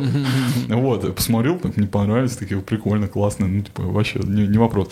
А это же время занимает. И этот чувак там начал нервничать. Я смотрю, он уже такой бежит, забегает в магазин, говорит, так, я передумал, отдайте, пожалуйста, карточку. Пока он шел, я уже договорился с продавцами, что я себе возьму как бы кроссовки, ну, типа, вот в них прям уйду, а вторую куплю для, для друга. Вот. А они видят, что я не перекуп, что я нормальный чувак, и они говорят, да, без проблем, мы, типа, все сделаем. А этот э, кекс, он просто, видимо, не выдержал того, что долго все это происходило, он думал, я сейчас зайду куплю и как бы вернусь. И в итоге он у меня карточку забрал, и я купил себе... За свои. э, За свои, да. Купил себе две пары, одну продал на Авито. ты знаешь, плюс нет, 5000 нет, рублей. нет, нет, э, я купил просто од- одну пару себе и был очень счастлив, потому что, ну, это, знаешь, вот э, какое-то ощущение такое странное, я его словил, я раньше не обращал внимания, но вот э, просто, когда ты не можешь прийти в магазин и просто что-то купить, а есть какая-то вот эта вот лимитированная составляющая, то есть как будто бы что-то такое вот... э, Нужно- ну, нужно хантить куп- её. Да, вот ее прям надо искать, да, как-то выискивать, что-то где-то выкупать и так далее. Вот э, это сразу ей как будто бы дает какого-то веса. Слушай, а вопрос тебе. Это, кстати, сейчас импровизация. Но мне, вот я помню эту историю, ты мне рассказывал, но у меня сложилось впечатление, что именно после этой истории ты начал э, хантить разные кроссовки, и вот я уже четвертый раз за месяц вижу тебя в каких-то кроссовках просто супер Ну, я, крутейших. ну, не, ну я просто, мне кажется, с этого момента как-то стало интересно. Ну, то есть тебя, это тебя эта история поменяла. Вторые, вторые данки я купил, э, знаешь как, э, это вообще удивительная тоже история, значит, э, в пик наш любимый магазин Пик Store, э, значит, э, завезли, завезли данки, вот, и был рафл, вот, а оказывается, там, может быть, не так много участников было, и я в этом рафле такой поучаствовал, без надежды, без всякой, вот, и тут херак мне позвонили, такие, сказали, все, вы выиграли, И я такой, вау, круто вообще, Вот, подфартило. вот, подфартило, А, да. смотри, поймал э, эмоцию. Да, да. И, ну и вот как-то вот, знаешь, просто втягиваешься в это. Они же стоят недорого. То есть, если ты не на перекупе, ну, как бы не у перекупов, там, не на каком-нибудь... Это стандартная этом, стоимость а, их там условно, да, 100-200 Да, долларов. да, не на 100 иксе или где там их на готе покупают, вот, а просто стандартный ритейл, ну что это там, типа 7 тысяч рублей, там 8 тысяч рублей, сколько они там стоят, ну я не знаю. это- Ну, до, до десятки. ну, до 10 тысяч рублей. Ты да. пользовался служебным положением, работая в Nike, для того, конечно, чтобы рафлить э, и получать э, в магазинах дропы свежие? А, да пользовался, конечно. Как-то у меня была история крутая. Я поехал в Германию отдыхать. И что-то встретился с другом, а он а, менеджер магазина Destroy скейтшопа. И он говорит, о, пойдем, пойдем, здесь прикольно этот открыли pop-up магазин какой-то, и там какая-то у них там галерейная история про скейтбординг, пойдем, пойдем. И мы приходим туда, что-то общаемся, общаемся с чуваками. И там что-то начали, а какие там, что есть в наличии сейчас у вас, а там как раз перевыпускали в ритейл э, все, ну, многие старые пары. То есть они где-то хранились на каком-то складе реально, и там спустя там 7 лет их что-то пере- пере- перепродавали. Это было настолько прям неожиданно. Я думаю, блин, нифига себе, какая прикольная штука. И там, ну, была какая-то не очень классная пара, которая мне не нравилась. Я говорю, блин, обидно. Я думал, может, что-нибудь поприкольнее. Он говорит, «Так у нас завтра будет релиз. Пойдем посмотрим, покажу, что есть на складе. И заходим, он мне показывает там это данки, Unlucky 13, такая модель была прикольная. И говорит, вот, вот эти будут, есть твой размер. Ну, у них релиз завтра, но, в принципе, я могу тебе сегодня продать. Я говорю, ну, кайф. С этой коробочкой за там, 200 евро, по-моему, она стоила. Кстати, ни- нифига не дешево по тем временам. Так меня ударило немножко это поддых эта сумма. Но, да, я Ну, это того стоило. так. Это того стоило вообще. Ну, ты не ходил в ней. Она Нет, лежит. конечно, лежит на полочке. Да, Она поэтому Unlucky э, 13. Да, сейчас, наверное, стоит... Да Какая- это все тоже условно. Какая, конечно, какая условно. самая редкая пара у тебя в коллекции? Ой. Ну, смотря с какой точки зрения смотреть. Смотреть с точки зрения стоимости, то, наверное, там вторые Easy найковские и What the Dunk модель.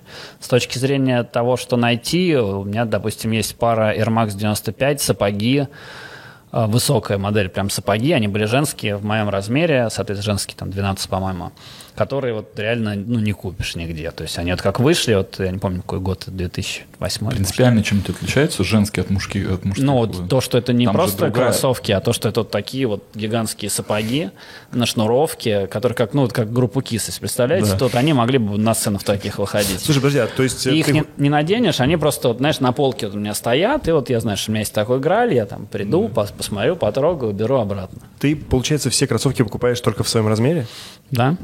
То есть это еще сильнее, Да, труднее. Конечно, конечно.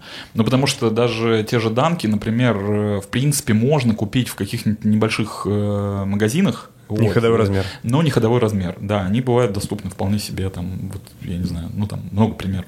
Есть, э, которые можно купить. Ну, либо свой, либо близкий, если это что-то ретро совсем старое. То есть там пары, ну, Ну, типа полсантиметра до, до 10 года не- не какие-то, играются, да. Ну, ну, как бы, знаешь, потому что зачастую они будут на полке лежат, то есть в архиве. То есть там там 95-й Air Max, да, там, ну, я не могу сказать, что там ну, процентов пусть будет 80, там, 11 размер, да, процентов еще будет, наверное, 10, там, 10 с половиной, ну, и дальше будет от десятки, там, до женского 12, допустим, хотя мужской десятки, ну, хотя это, по сути, там, три размера.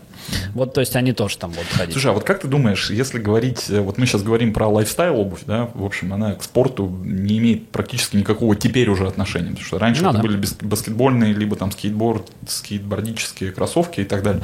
Вот э, есть ли вероятность, ну просто с твоего э, профессионального опыта, что беговая обувь когда-нибудь будет такой же вот э, желанной э, Для коллекционирования. для коллекционирования и ну, перспективе там 10 и 15, неважно, 20 лет. Не знаю, у меня есть сомнения относительно беговой, потому что беговая это ну, техническая перформанс-обувь.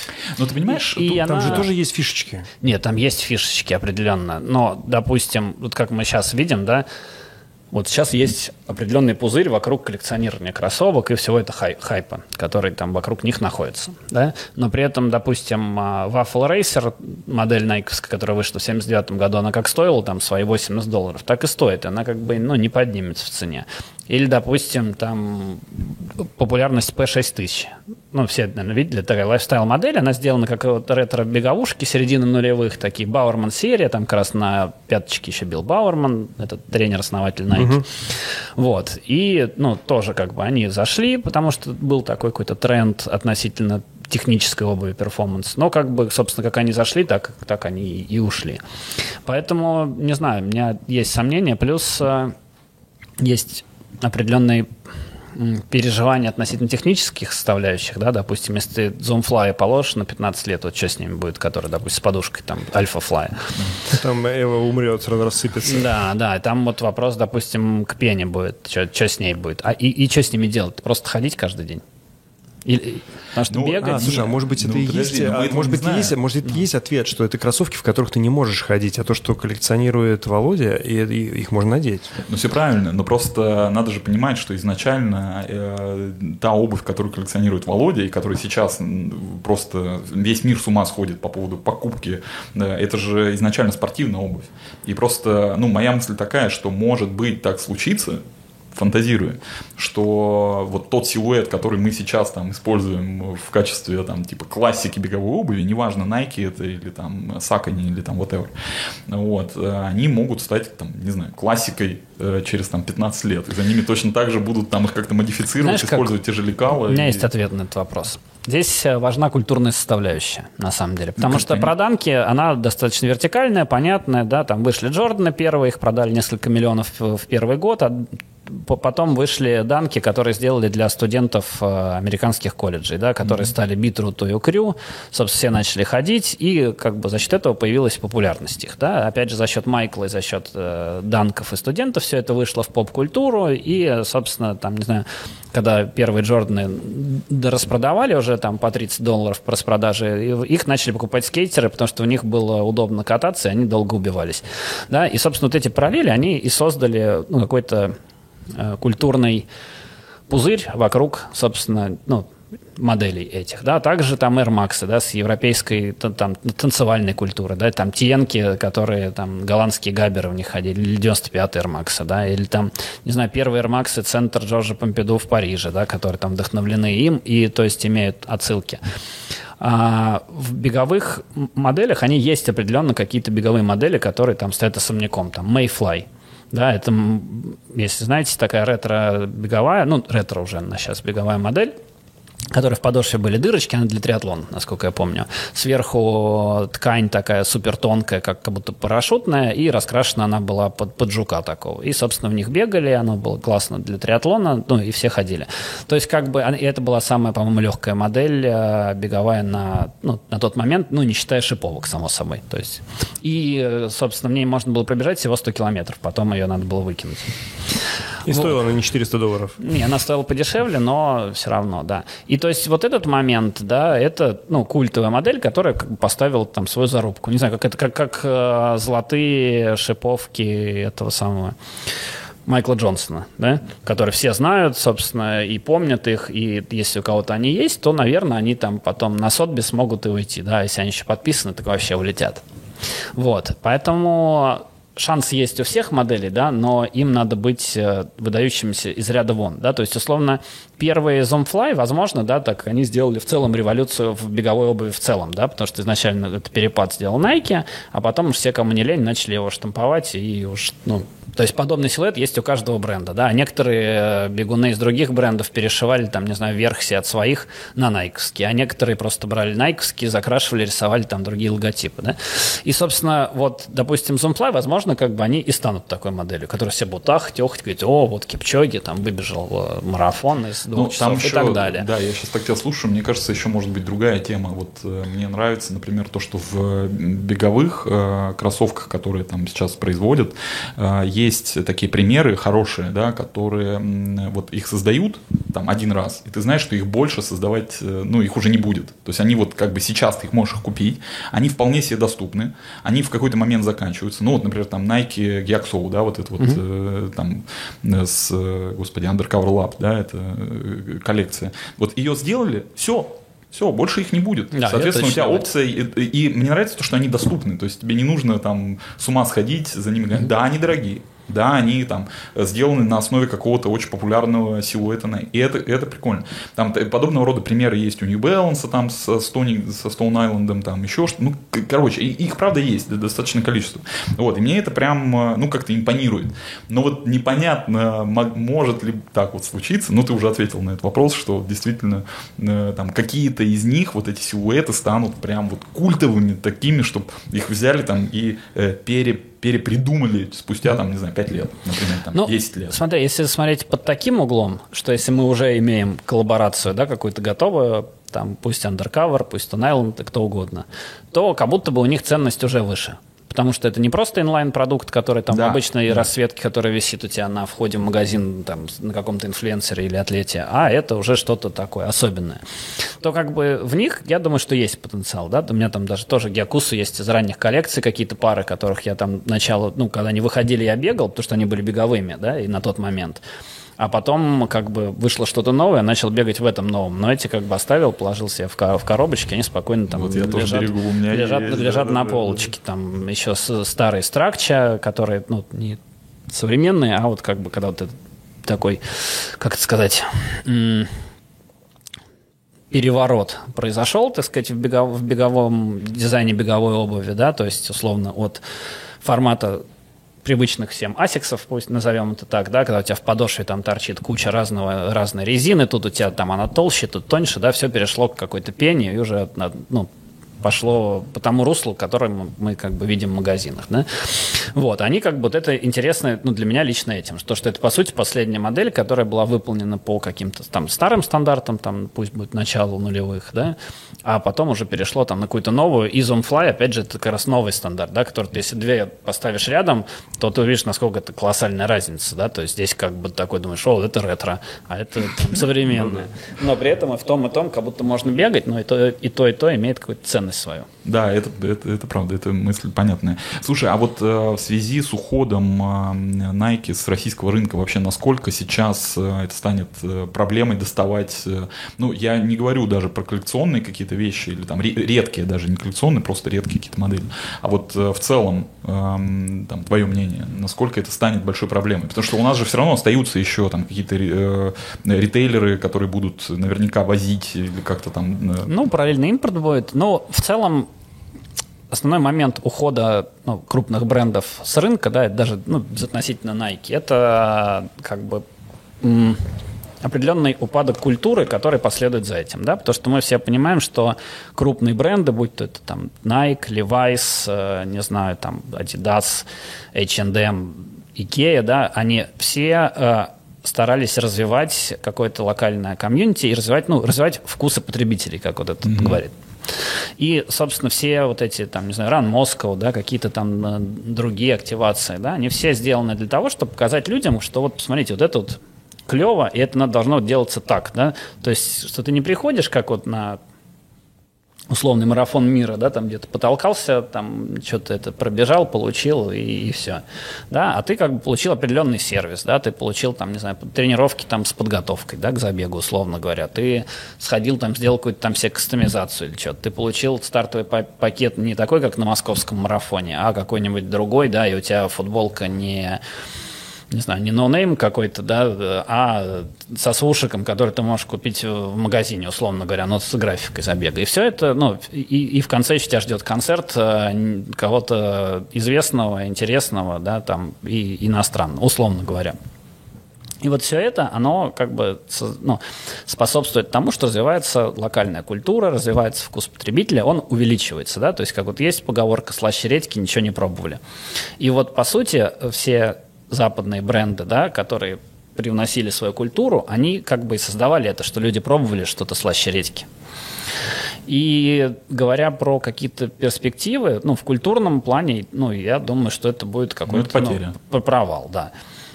И потому что никто и не заменит, да, и ну, в целом, как будто не будет интереса у каких-то там локальных сил, да, что-то создать прям такое вау, ну, чтобы вообще прям это для себя. То да, есть в сухом что... остатке, да, как бы с, ты считаешь, что с продуктом, ну, скорее всего, больших проблем не будет? Ну, бы в продукт, целом. Ну, продукт есть, можно заказывать Можно доставить, да, конечно. неважно, там в интернете можно где-нибудь да. там за рубежом заказать, там, я не знаю, через посредников, через прокси разные. Да, там, посредники сейчас активно работают, ты зашел на сайт, купил, тебе там доставили там в Германию, там ну, перепаковали, да, да. отправили к тебе, ты там Окей, но в культурном, долларов, в культурном плане это будет там да, довольно большая потеря. Я еще так понимаю, это связано с тем, что из-за того, что эти компании эм, глобальные, и у них много активности по всему миру, наверняка и, там была и есть ну, была практика э, там посмотреть, здесь проект э, выстрелил, работает классно, давайте мы его начнем там дистрибутировать где-то там на другие рынки, э, там на другие регионы и так далее. И это вот тоже как такой маховик, который сам себя раскручивает, позволяет делать какие-то классные штуки, там перенимать этот опыт mm-hmm. даже внутри одной корпорации. Ну, если я правильно понимаю, как это работало там в Ну, на, наверное, не совсем так. То есть есть как бы, ну, есть глобальная какая-то там повестка бренда, да? Есть глобальная инициатива и продукт. И понятно, что как бы есть какая-то идеология относительно продукта. Да? Допустим, в последнее время мы видим, что Nike, он больше про поддержку комьюнити, про поддержку именно каких-то а, людей, возможно, которые ущемлены в чем-то, да, которым там ну, что-то не, недополучают, я имею в виду там в культурном плане, да, и Nike фокусируется. Nike, Nike стал брендом таким керером, да, от слова care помощь и поддержка. Вот. И, собственно, вот это, наверное, основное то, что как бы Nike транслирует и везде, и тут, да. И опять же, когда там условно там запускается какой-то кроссовок, то он везде адаптируется, да. Адаптируется, понятно, что если там в Лондоне они возьмут э, как пример там ребят, которые катаются там на велосипедах, даже не знаю, как это обозвать эти велосипеды, ну, будет, будет на Fixed Gear велосипедах, да, там это, ну, я думаю, неважно каких, то в Москве, допустим, это будет другое уже комьюнити, да, которое, ну, станет таким эпицентром этого, а в Берлине это будет третье комьюнити. И вот эта адаптация культурная, да, и то, с кем ты хочешь взаимодействовать, вот это как раз и ложится уже на локальный рынок, да, но там одно и то же остается, что и стратегия относительно одна и та же, да, как ты хочешь рассказать, какие там эмоции вызвать, да, и какую эмоциональную связь создать между продуктом и покупателем, да, и то же самое. Ну правильно, ну, ты через эту эмоцию, по сути, внедряешь э, какой-то Ну да. культурный, культурный слой в, вот, между потребителем и,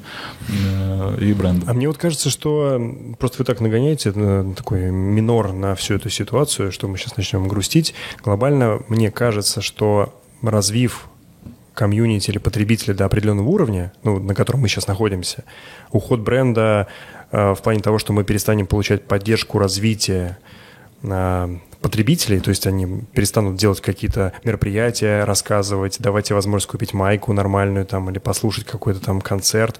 Это не так сложно, потому что мы все равно вроде как бы сейчас не в информационном вакууме находимся, тем более уже есть старт, есть большой комьюнити, мы друг с другом коммуницируем и развиваемся. Вот другой вопрос, что мы потеряем э, от, от ухода Nike, например, на нашем рынке, это вот эти, скажем, проекты, которые помогают людям там э, с особенностями, например, или там какие-то ну, социальные проекты. У Nike, кстати, много было таких проектов?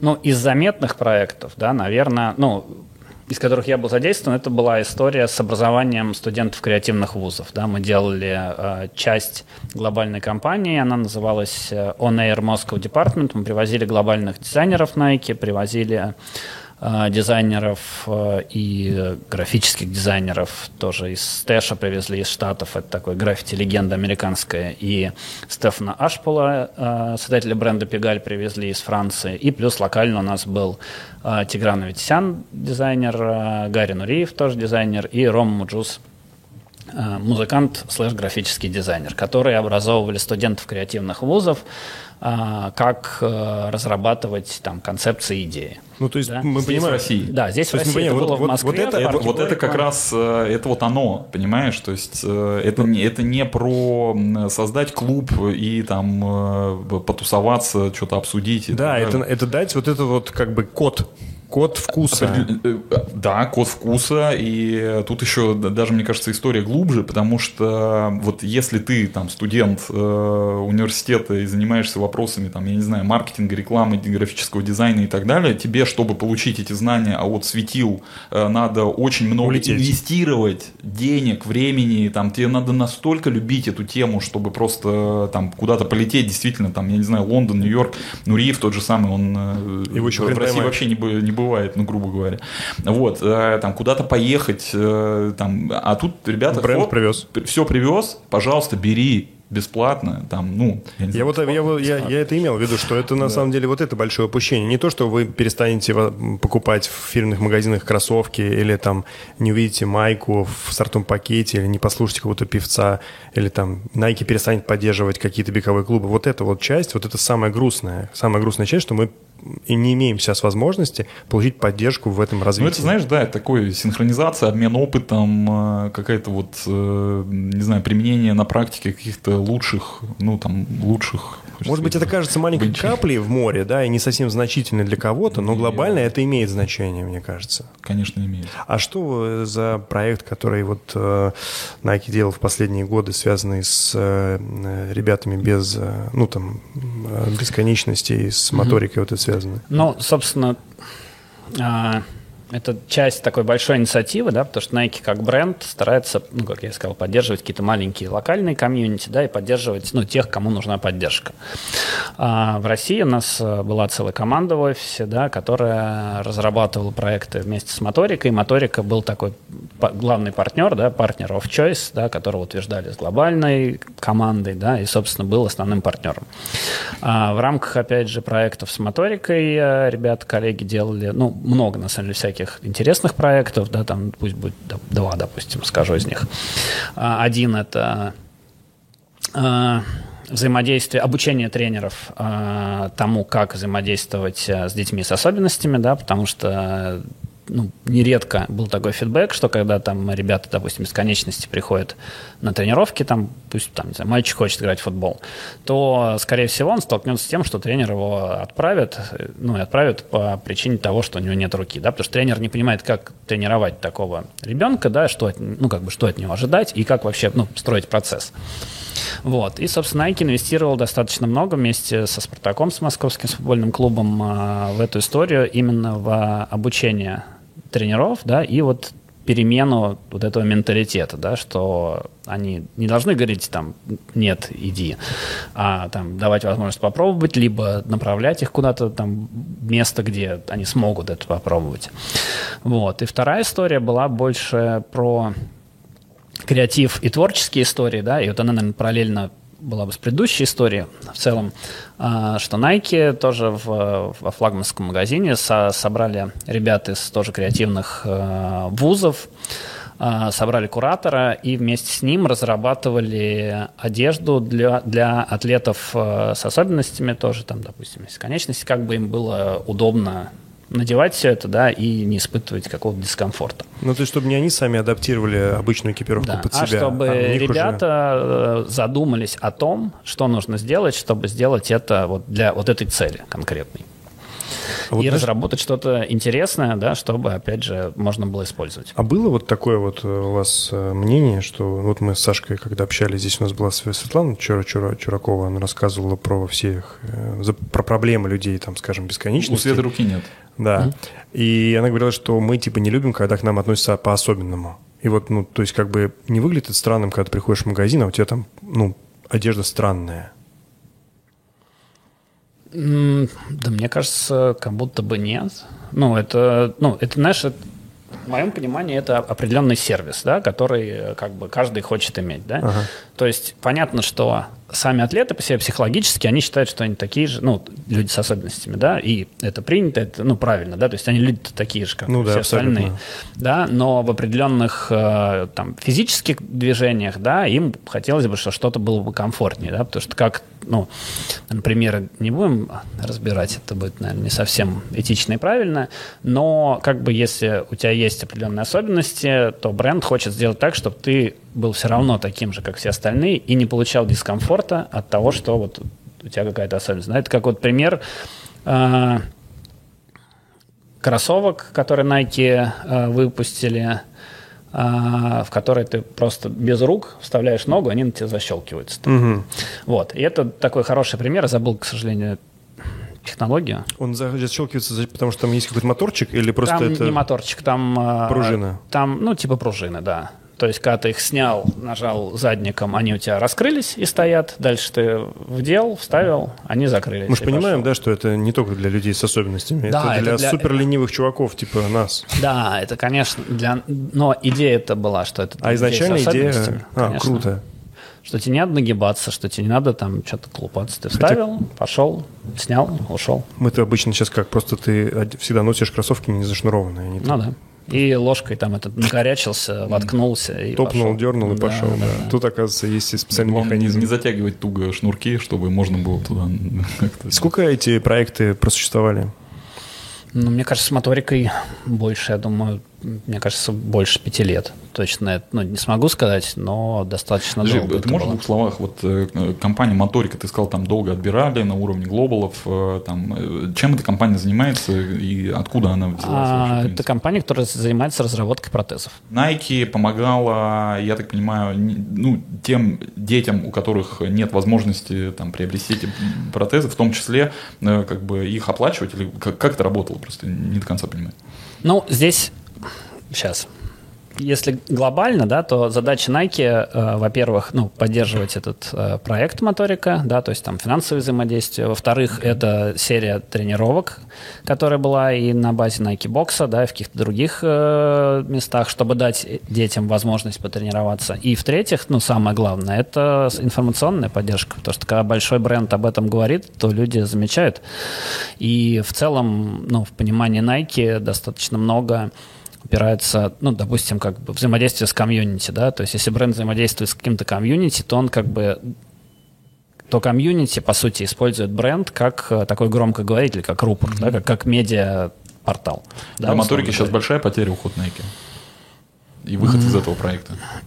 Не знаю, мне сложно сказать. Но с точки зрения информационной поддержки, партнерства, это был ну, достаточно хороший, сильный проект, который, я думаю, существовал бы, существовал и дошел бы до каких-то даже новых, новых интересных высот. Но Ну ладно, бог с ним с моторикой, а для вот э, там детей, э, которые вот в этом проекте участвовали, наверняка это большая потеря, чем э, Однозначно. какая-то проблема, связанная с уходом Nike и взаимодействием с моторикой.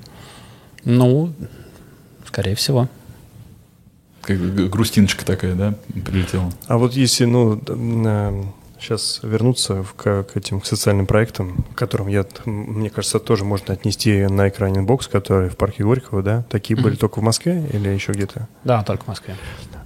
А вот сейчас, когда все это типа, свер- свернулось, что с ним теперь, с этим зданием красным? А вот хороший вопрос. Понятно? Непонятно, да? Непонятно. Прикольная, на самом деле, вот э, и локация, и там аура какая-то правильная. Да бриллиант вообще. Да, просто идеально. Просто не- не- непонятно, как, э, ну, то есть есть место, да, которое обслуживала там компания, она выделяла средства, там были люди, приходили другие, бегали, все это развивалось здорово. Сейчас типа раз, мы уходим, и что теперь там будет интересно? Шаурмечная? Что-то будет, наверное. Нету слухов? Ну, не знаю, мне кажется, там парк Горького, возможно, найдет кого-то, другого партнера.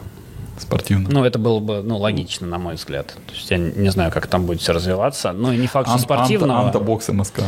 Да нет, мы же видим, допустим, что сейчас все крупные э, игроки на рынке, ну, На паузе. Не, не на паузе, что они все фокусируются на экосистемах, да, там тот же самый Яндекс, пусть будет МТС, э, не знаю, ВКонтакте, все, да, и то есть, ну, возможно, для кого-то из таких брендов это был бы, ну, потенциальный шаг, да, оставить даже, пусть будет то же самое, что происходит в парке Горького, там тренировки, бег, футбол, что-то, но сделать это под эгидой, там, какого-нибудь бан- принципе, банка, например.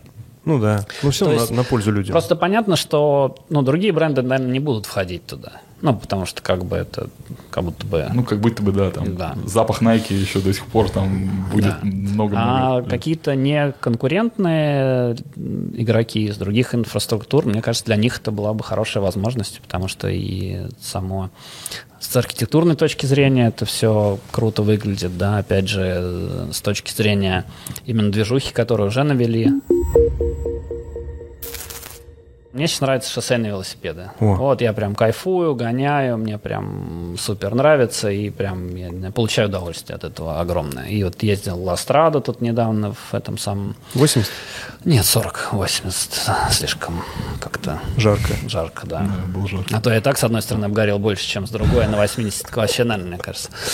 Вот, это было, ну, при- прикольно, и даже, ну, с точки зрения того, что даже при такой аскетичной организации, а назовем ее достаточно аскетичной, потому что там надо было приехать, пройти несколько кругов ада с какими-то страховками, которые там возникали на месте, еще чем-то, за такие деньги, когда тебе перекрывают пол Москвы, и ты можешь покататься, покататься с велосипедистами, посоревноваться, погонять, это просто ну, шикарно, на мой Так взгляд. вот э, мы изначально, ну как я про себя скажу, изначально, когда мне там все спрашивают, будешь ли ты на Ластраде, будешь ли, а у нас просто совпало с заездом в, в пике по субботам, мы катаемся там в 10 часов. И я такой, да нет, зачем там сейчас завалы, все будут падать, а потом мы с Сашкой возвращаемся, мы, ну, откололись от группы, ну, просто укачал на светофорах, потому что все время останавливаешься вот это в, в группе. И попали с ним около Кремля, как раз еще перекрытие, там еще едут те, кто едут 80, и мы, значит, по перекрытой Москве. перекрытая Москва. Пустота, так круто, просто. Я думаю, все, в следующий раз точно поедем. Ну вот это да, хорошее. Именно поэтому я и собрался. Даже не знаешь, не там помериться с кем-то силами, а потому что это, ну, это сервис определенный. Ты едешь, никаких машин, никто тебе там не мешает, не бибикает. Ты едешь по шоссе, по которому, кстати, запрещено ездить, даже и в шлеме. Это ты И сейчас про Звенигородку? А, ну, на, на, по сути, на всех шоссе запрещено. То А какое там нету- шоссе? Мы только по Звенигородке шоссе, а все остальное набережная, это же не шоссе. Наверное, не шоссе. Но, не знаю, я, допустим, одно время из Перова ездил в центр по шоссе энтузиастов и не парился. Ну, и я тоже ездил, не парился. Вот. А с другой стороны, гаишники могут тебя остановить и выписать тебе штраф за это. А ты же в прошлом фиксер. Да, ты можешь от них уехать, Попробуй как будто бы, да? да.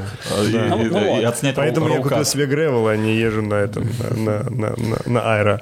А может быть, у тебя есть какая-то идея объединить вокруг себя э, шоссейных, шоссейников, может быть, какие-то покатушки, может быть, не Да, знаю. не знаю, мне кажется, что как будто бы уже все так уже или наигрался. иначе. Всего Не, не, все объединено уже. То есть, когда у тебя рынок уже насыщен, да, и ты можешь покататься с велодем, можешь покататься с пиком, можешь покататься, я ну, по, по городу езжу, периодически вижу еще какие-то комьюнити, где там чуваки там по 8-10 человек тоже катаются. Это не те, не другие. А мы вернемся к э, Москву, Москва Ривер Раннерс. Э, Ну, там же через буквально пять лет появились другие клубы, как ты Да. до этого говорил. Ты же так не думал, что все появилось? Не, вопрос идеи, Не, ну, и хорошо, реализации. знаешь, как хорошо быть первым, когда ты задаешь тренд. Я бы так-то сказал. Хорошо быть первым, но э, еще лучше, когда ты талантливый. Потому что просто собираться для того, чтобы поездить толпой, это, конечно, здорово. И это коммуникация с людьми, ты делишься опытом, общаетесь, это здорово. Но когда есть какая-то супер идея, когда есть то, что заставляет тебя подниматься в 6 утра, погонять с друзьями, это же Да, дорого стоит. да, поэтому я говорю, что, видишь, с учетом того, что есть большой опыт, и ты в маркетинге работал тысячу лет, и спортсмен, и сейчас вот вошел в этот шоссейный спорт, я думаю, что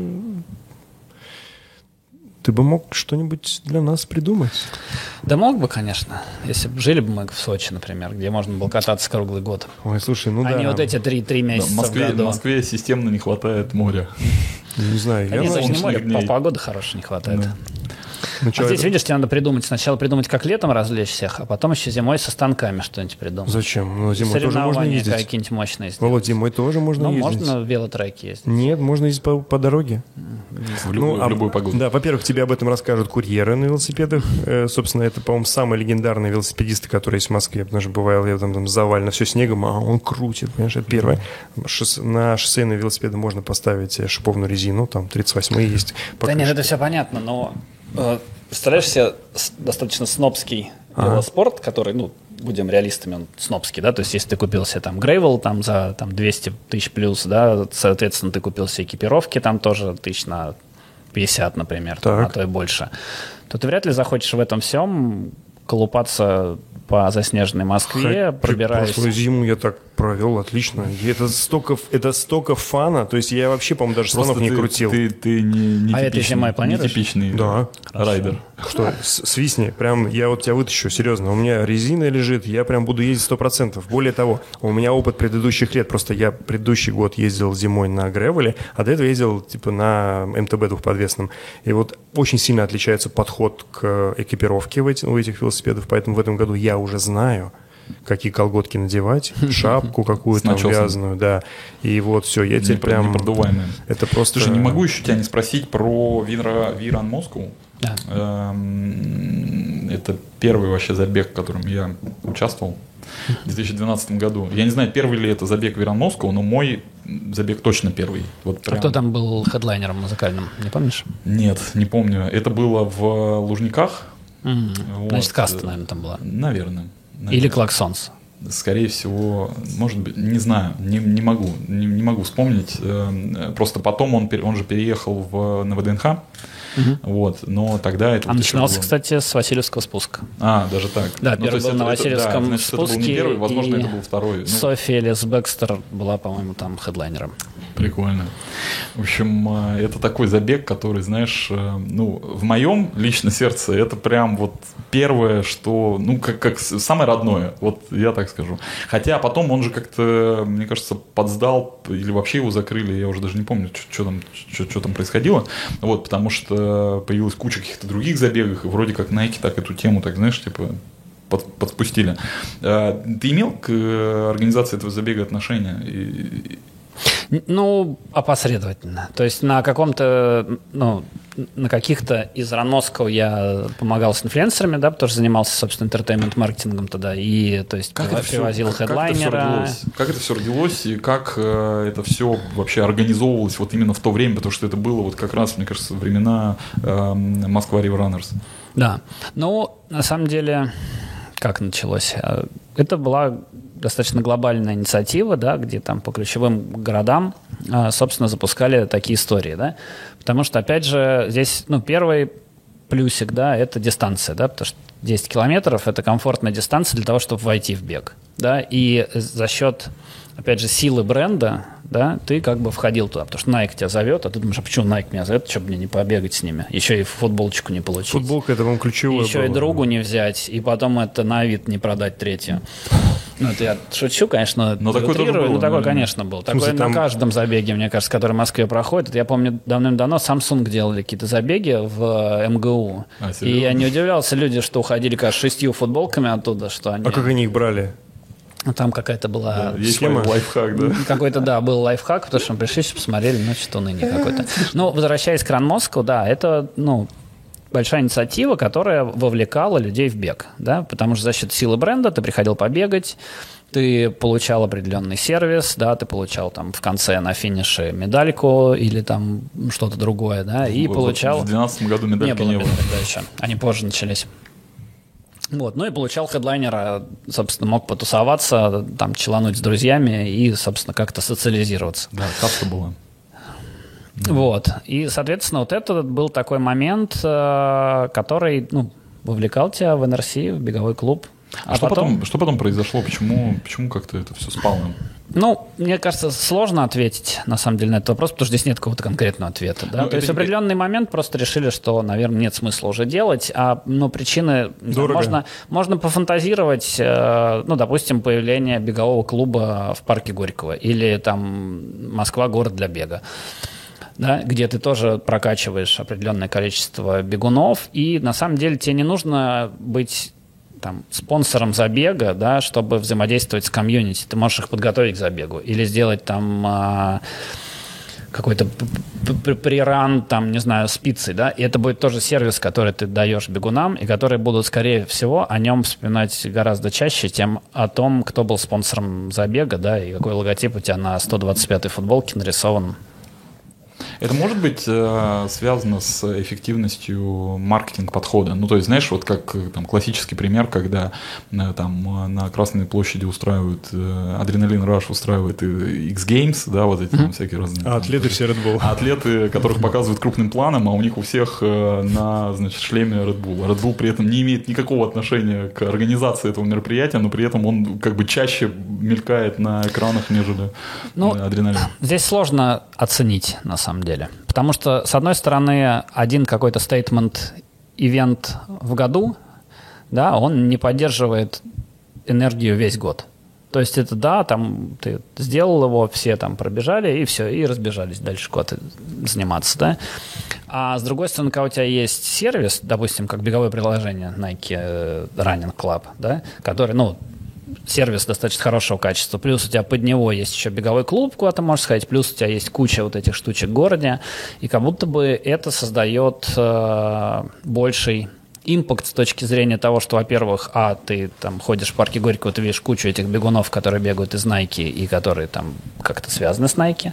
Ты видишь, что Nike инвестирует э, в развитие бегового комьюнити, да, со своими тренировками, э, партнерствами там с тем самым Die Hard, который бегал из Nike бокса и другими клубами, да, опять же, в городе ты тоже видишь каких-то персонажей видишь везде вот эти логотипчики Nike Running Club. Все это, ну, возможно, складывается даже, ну, в равносильную по, по массе, так сказать, историю на чаше весов, да, что это как будто бы равно.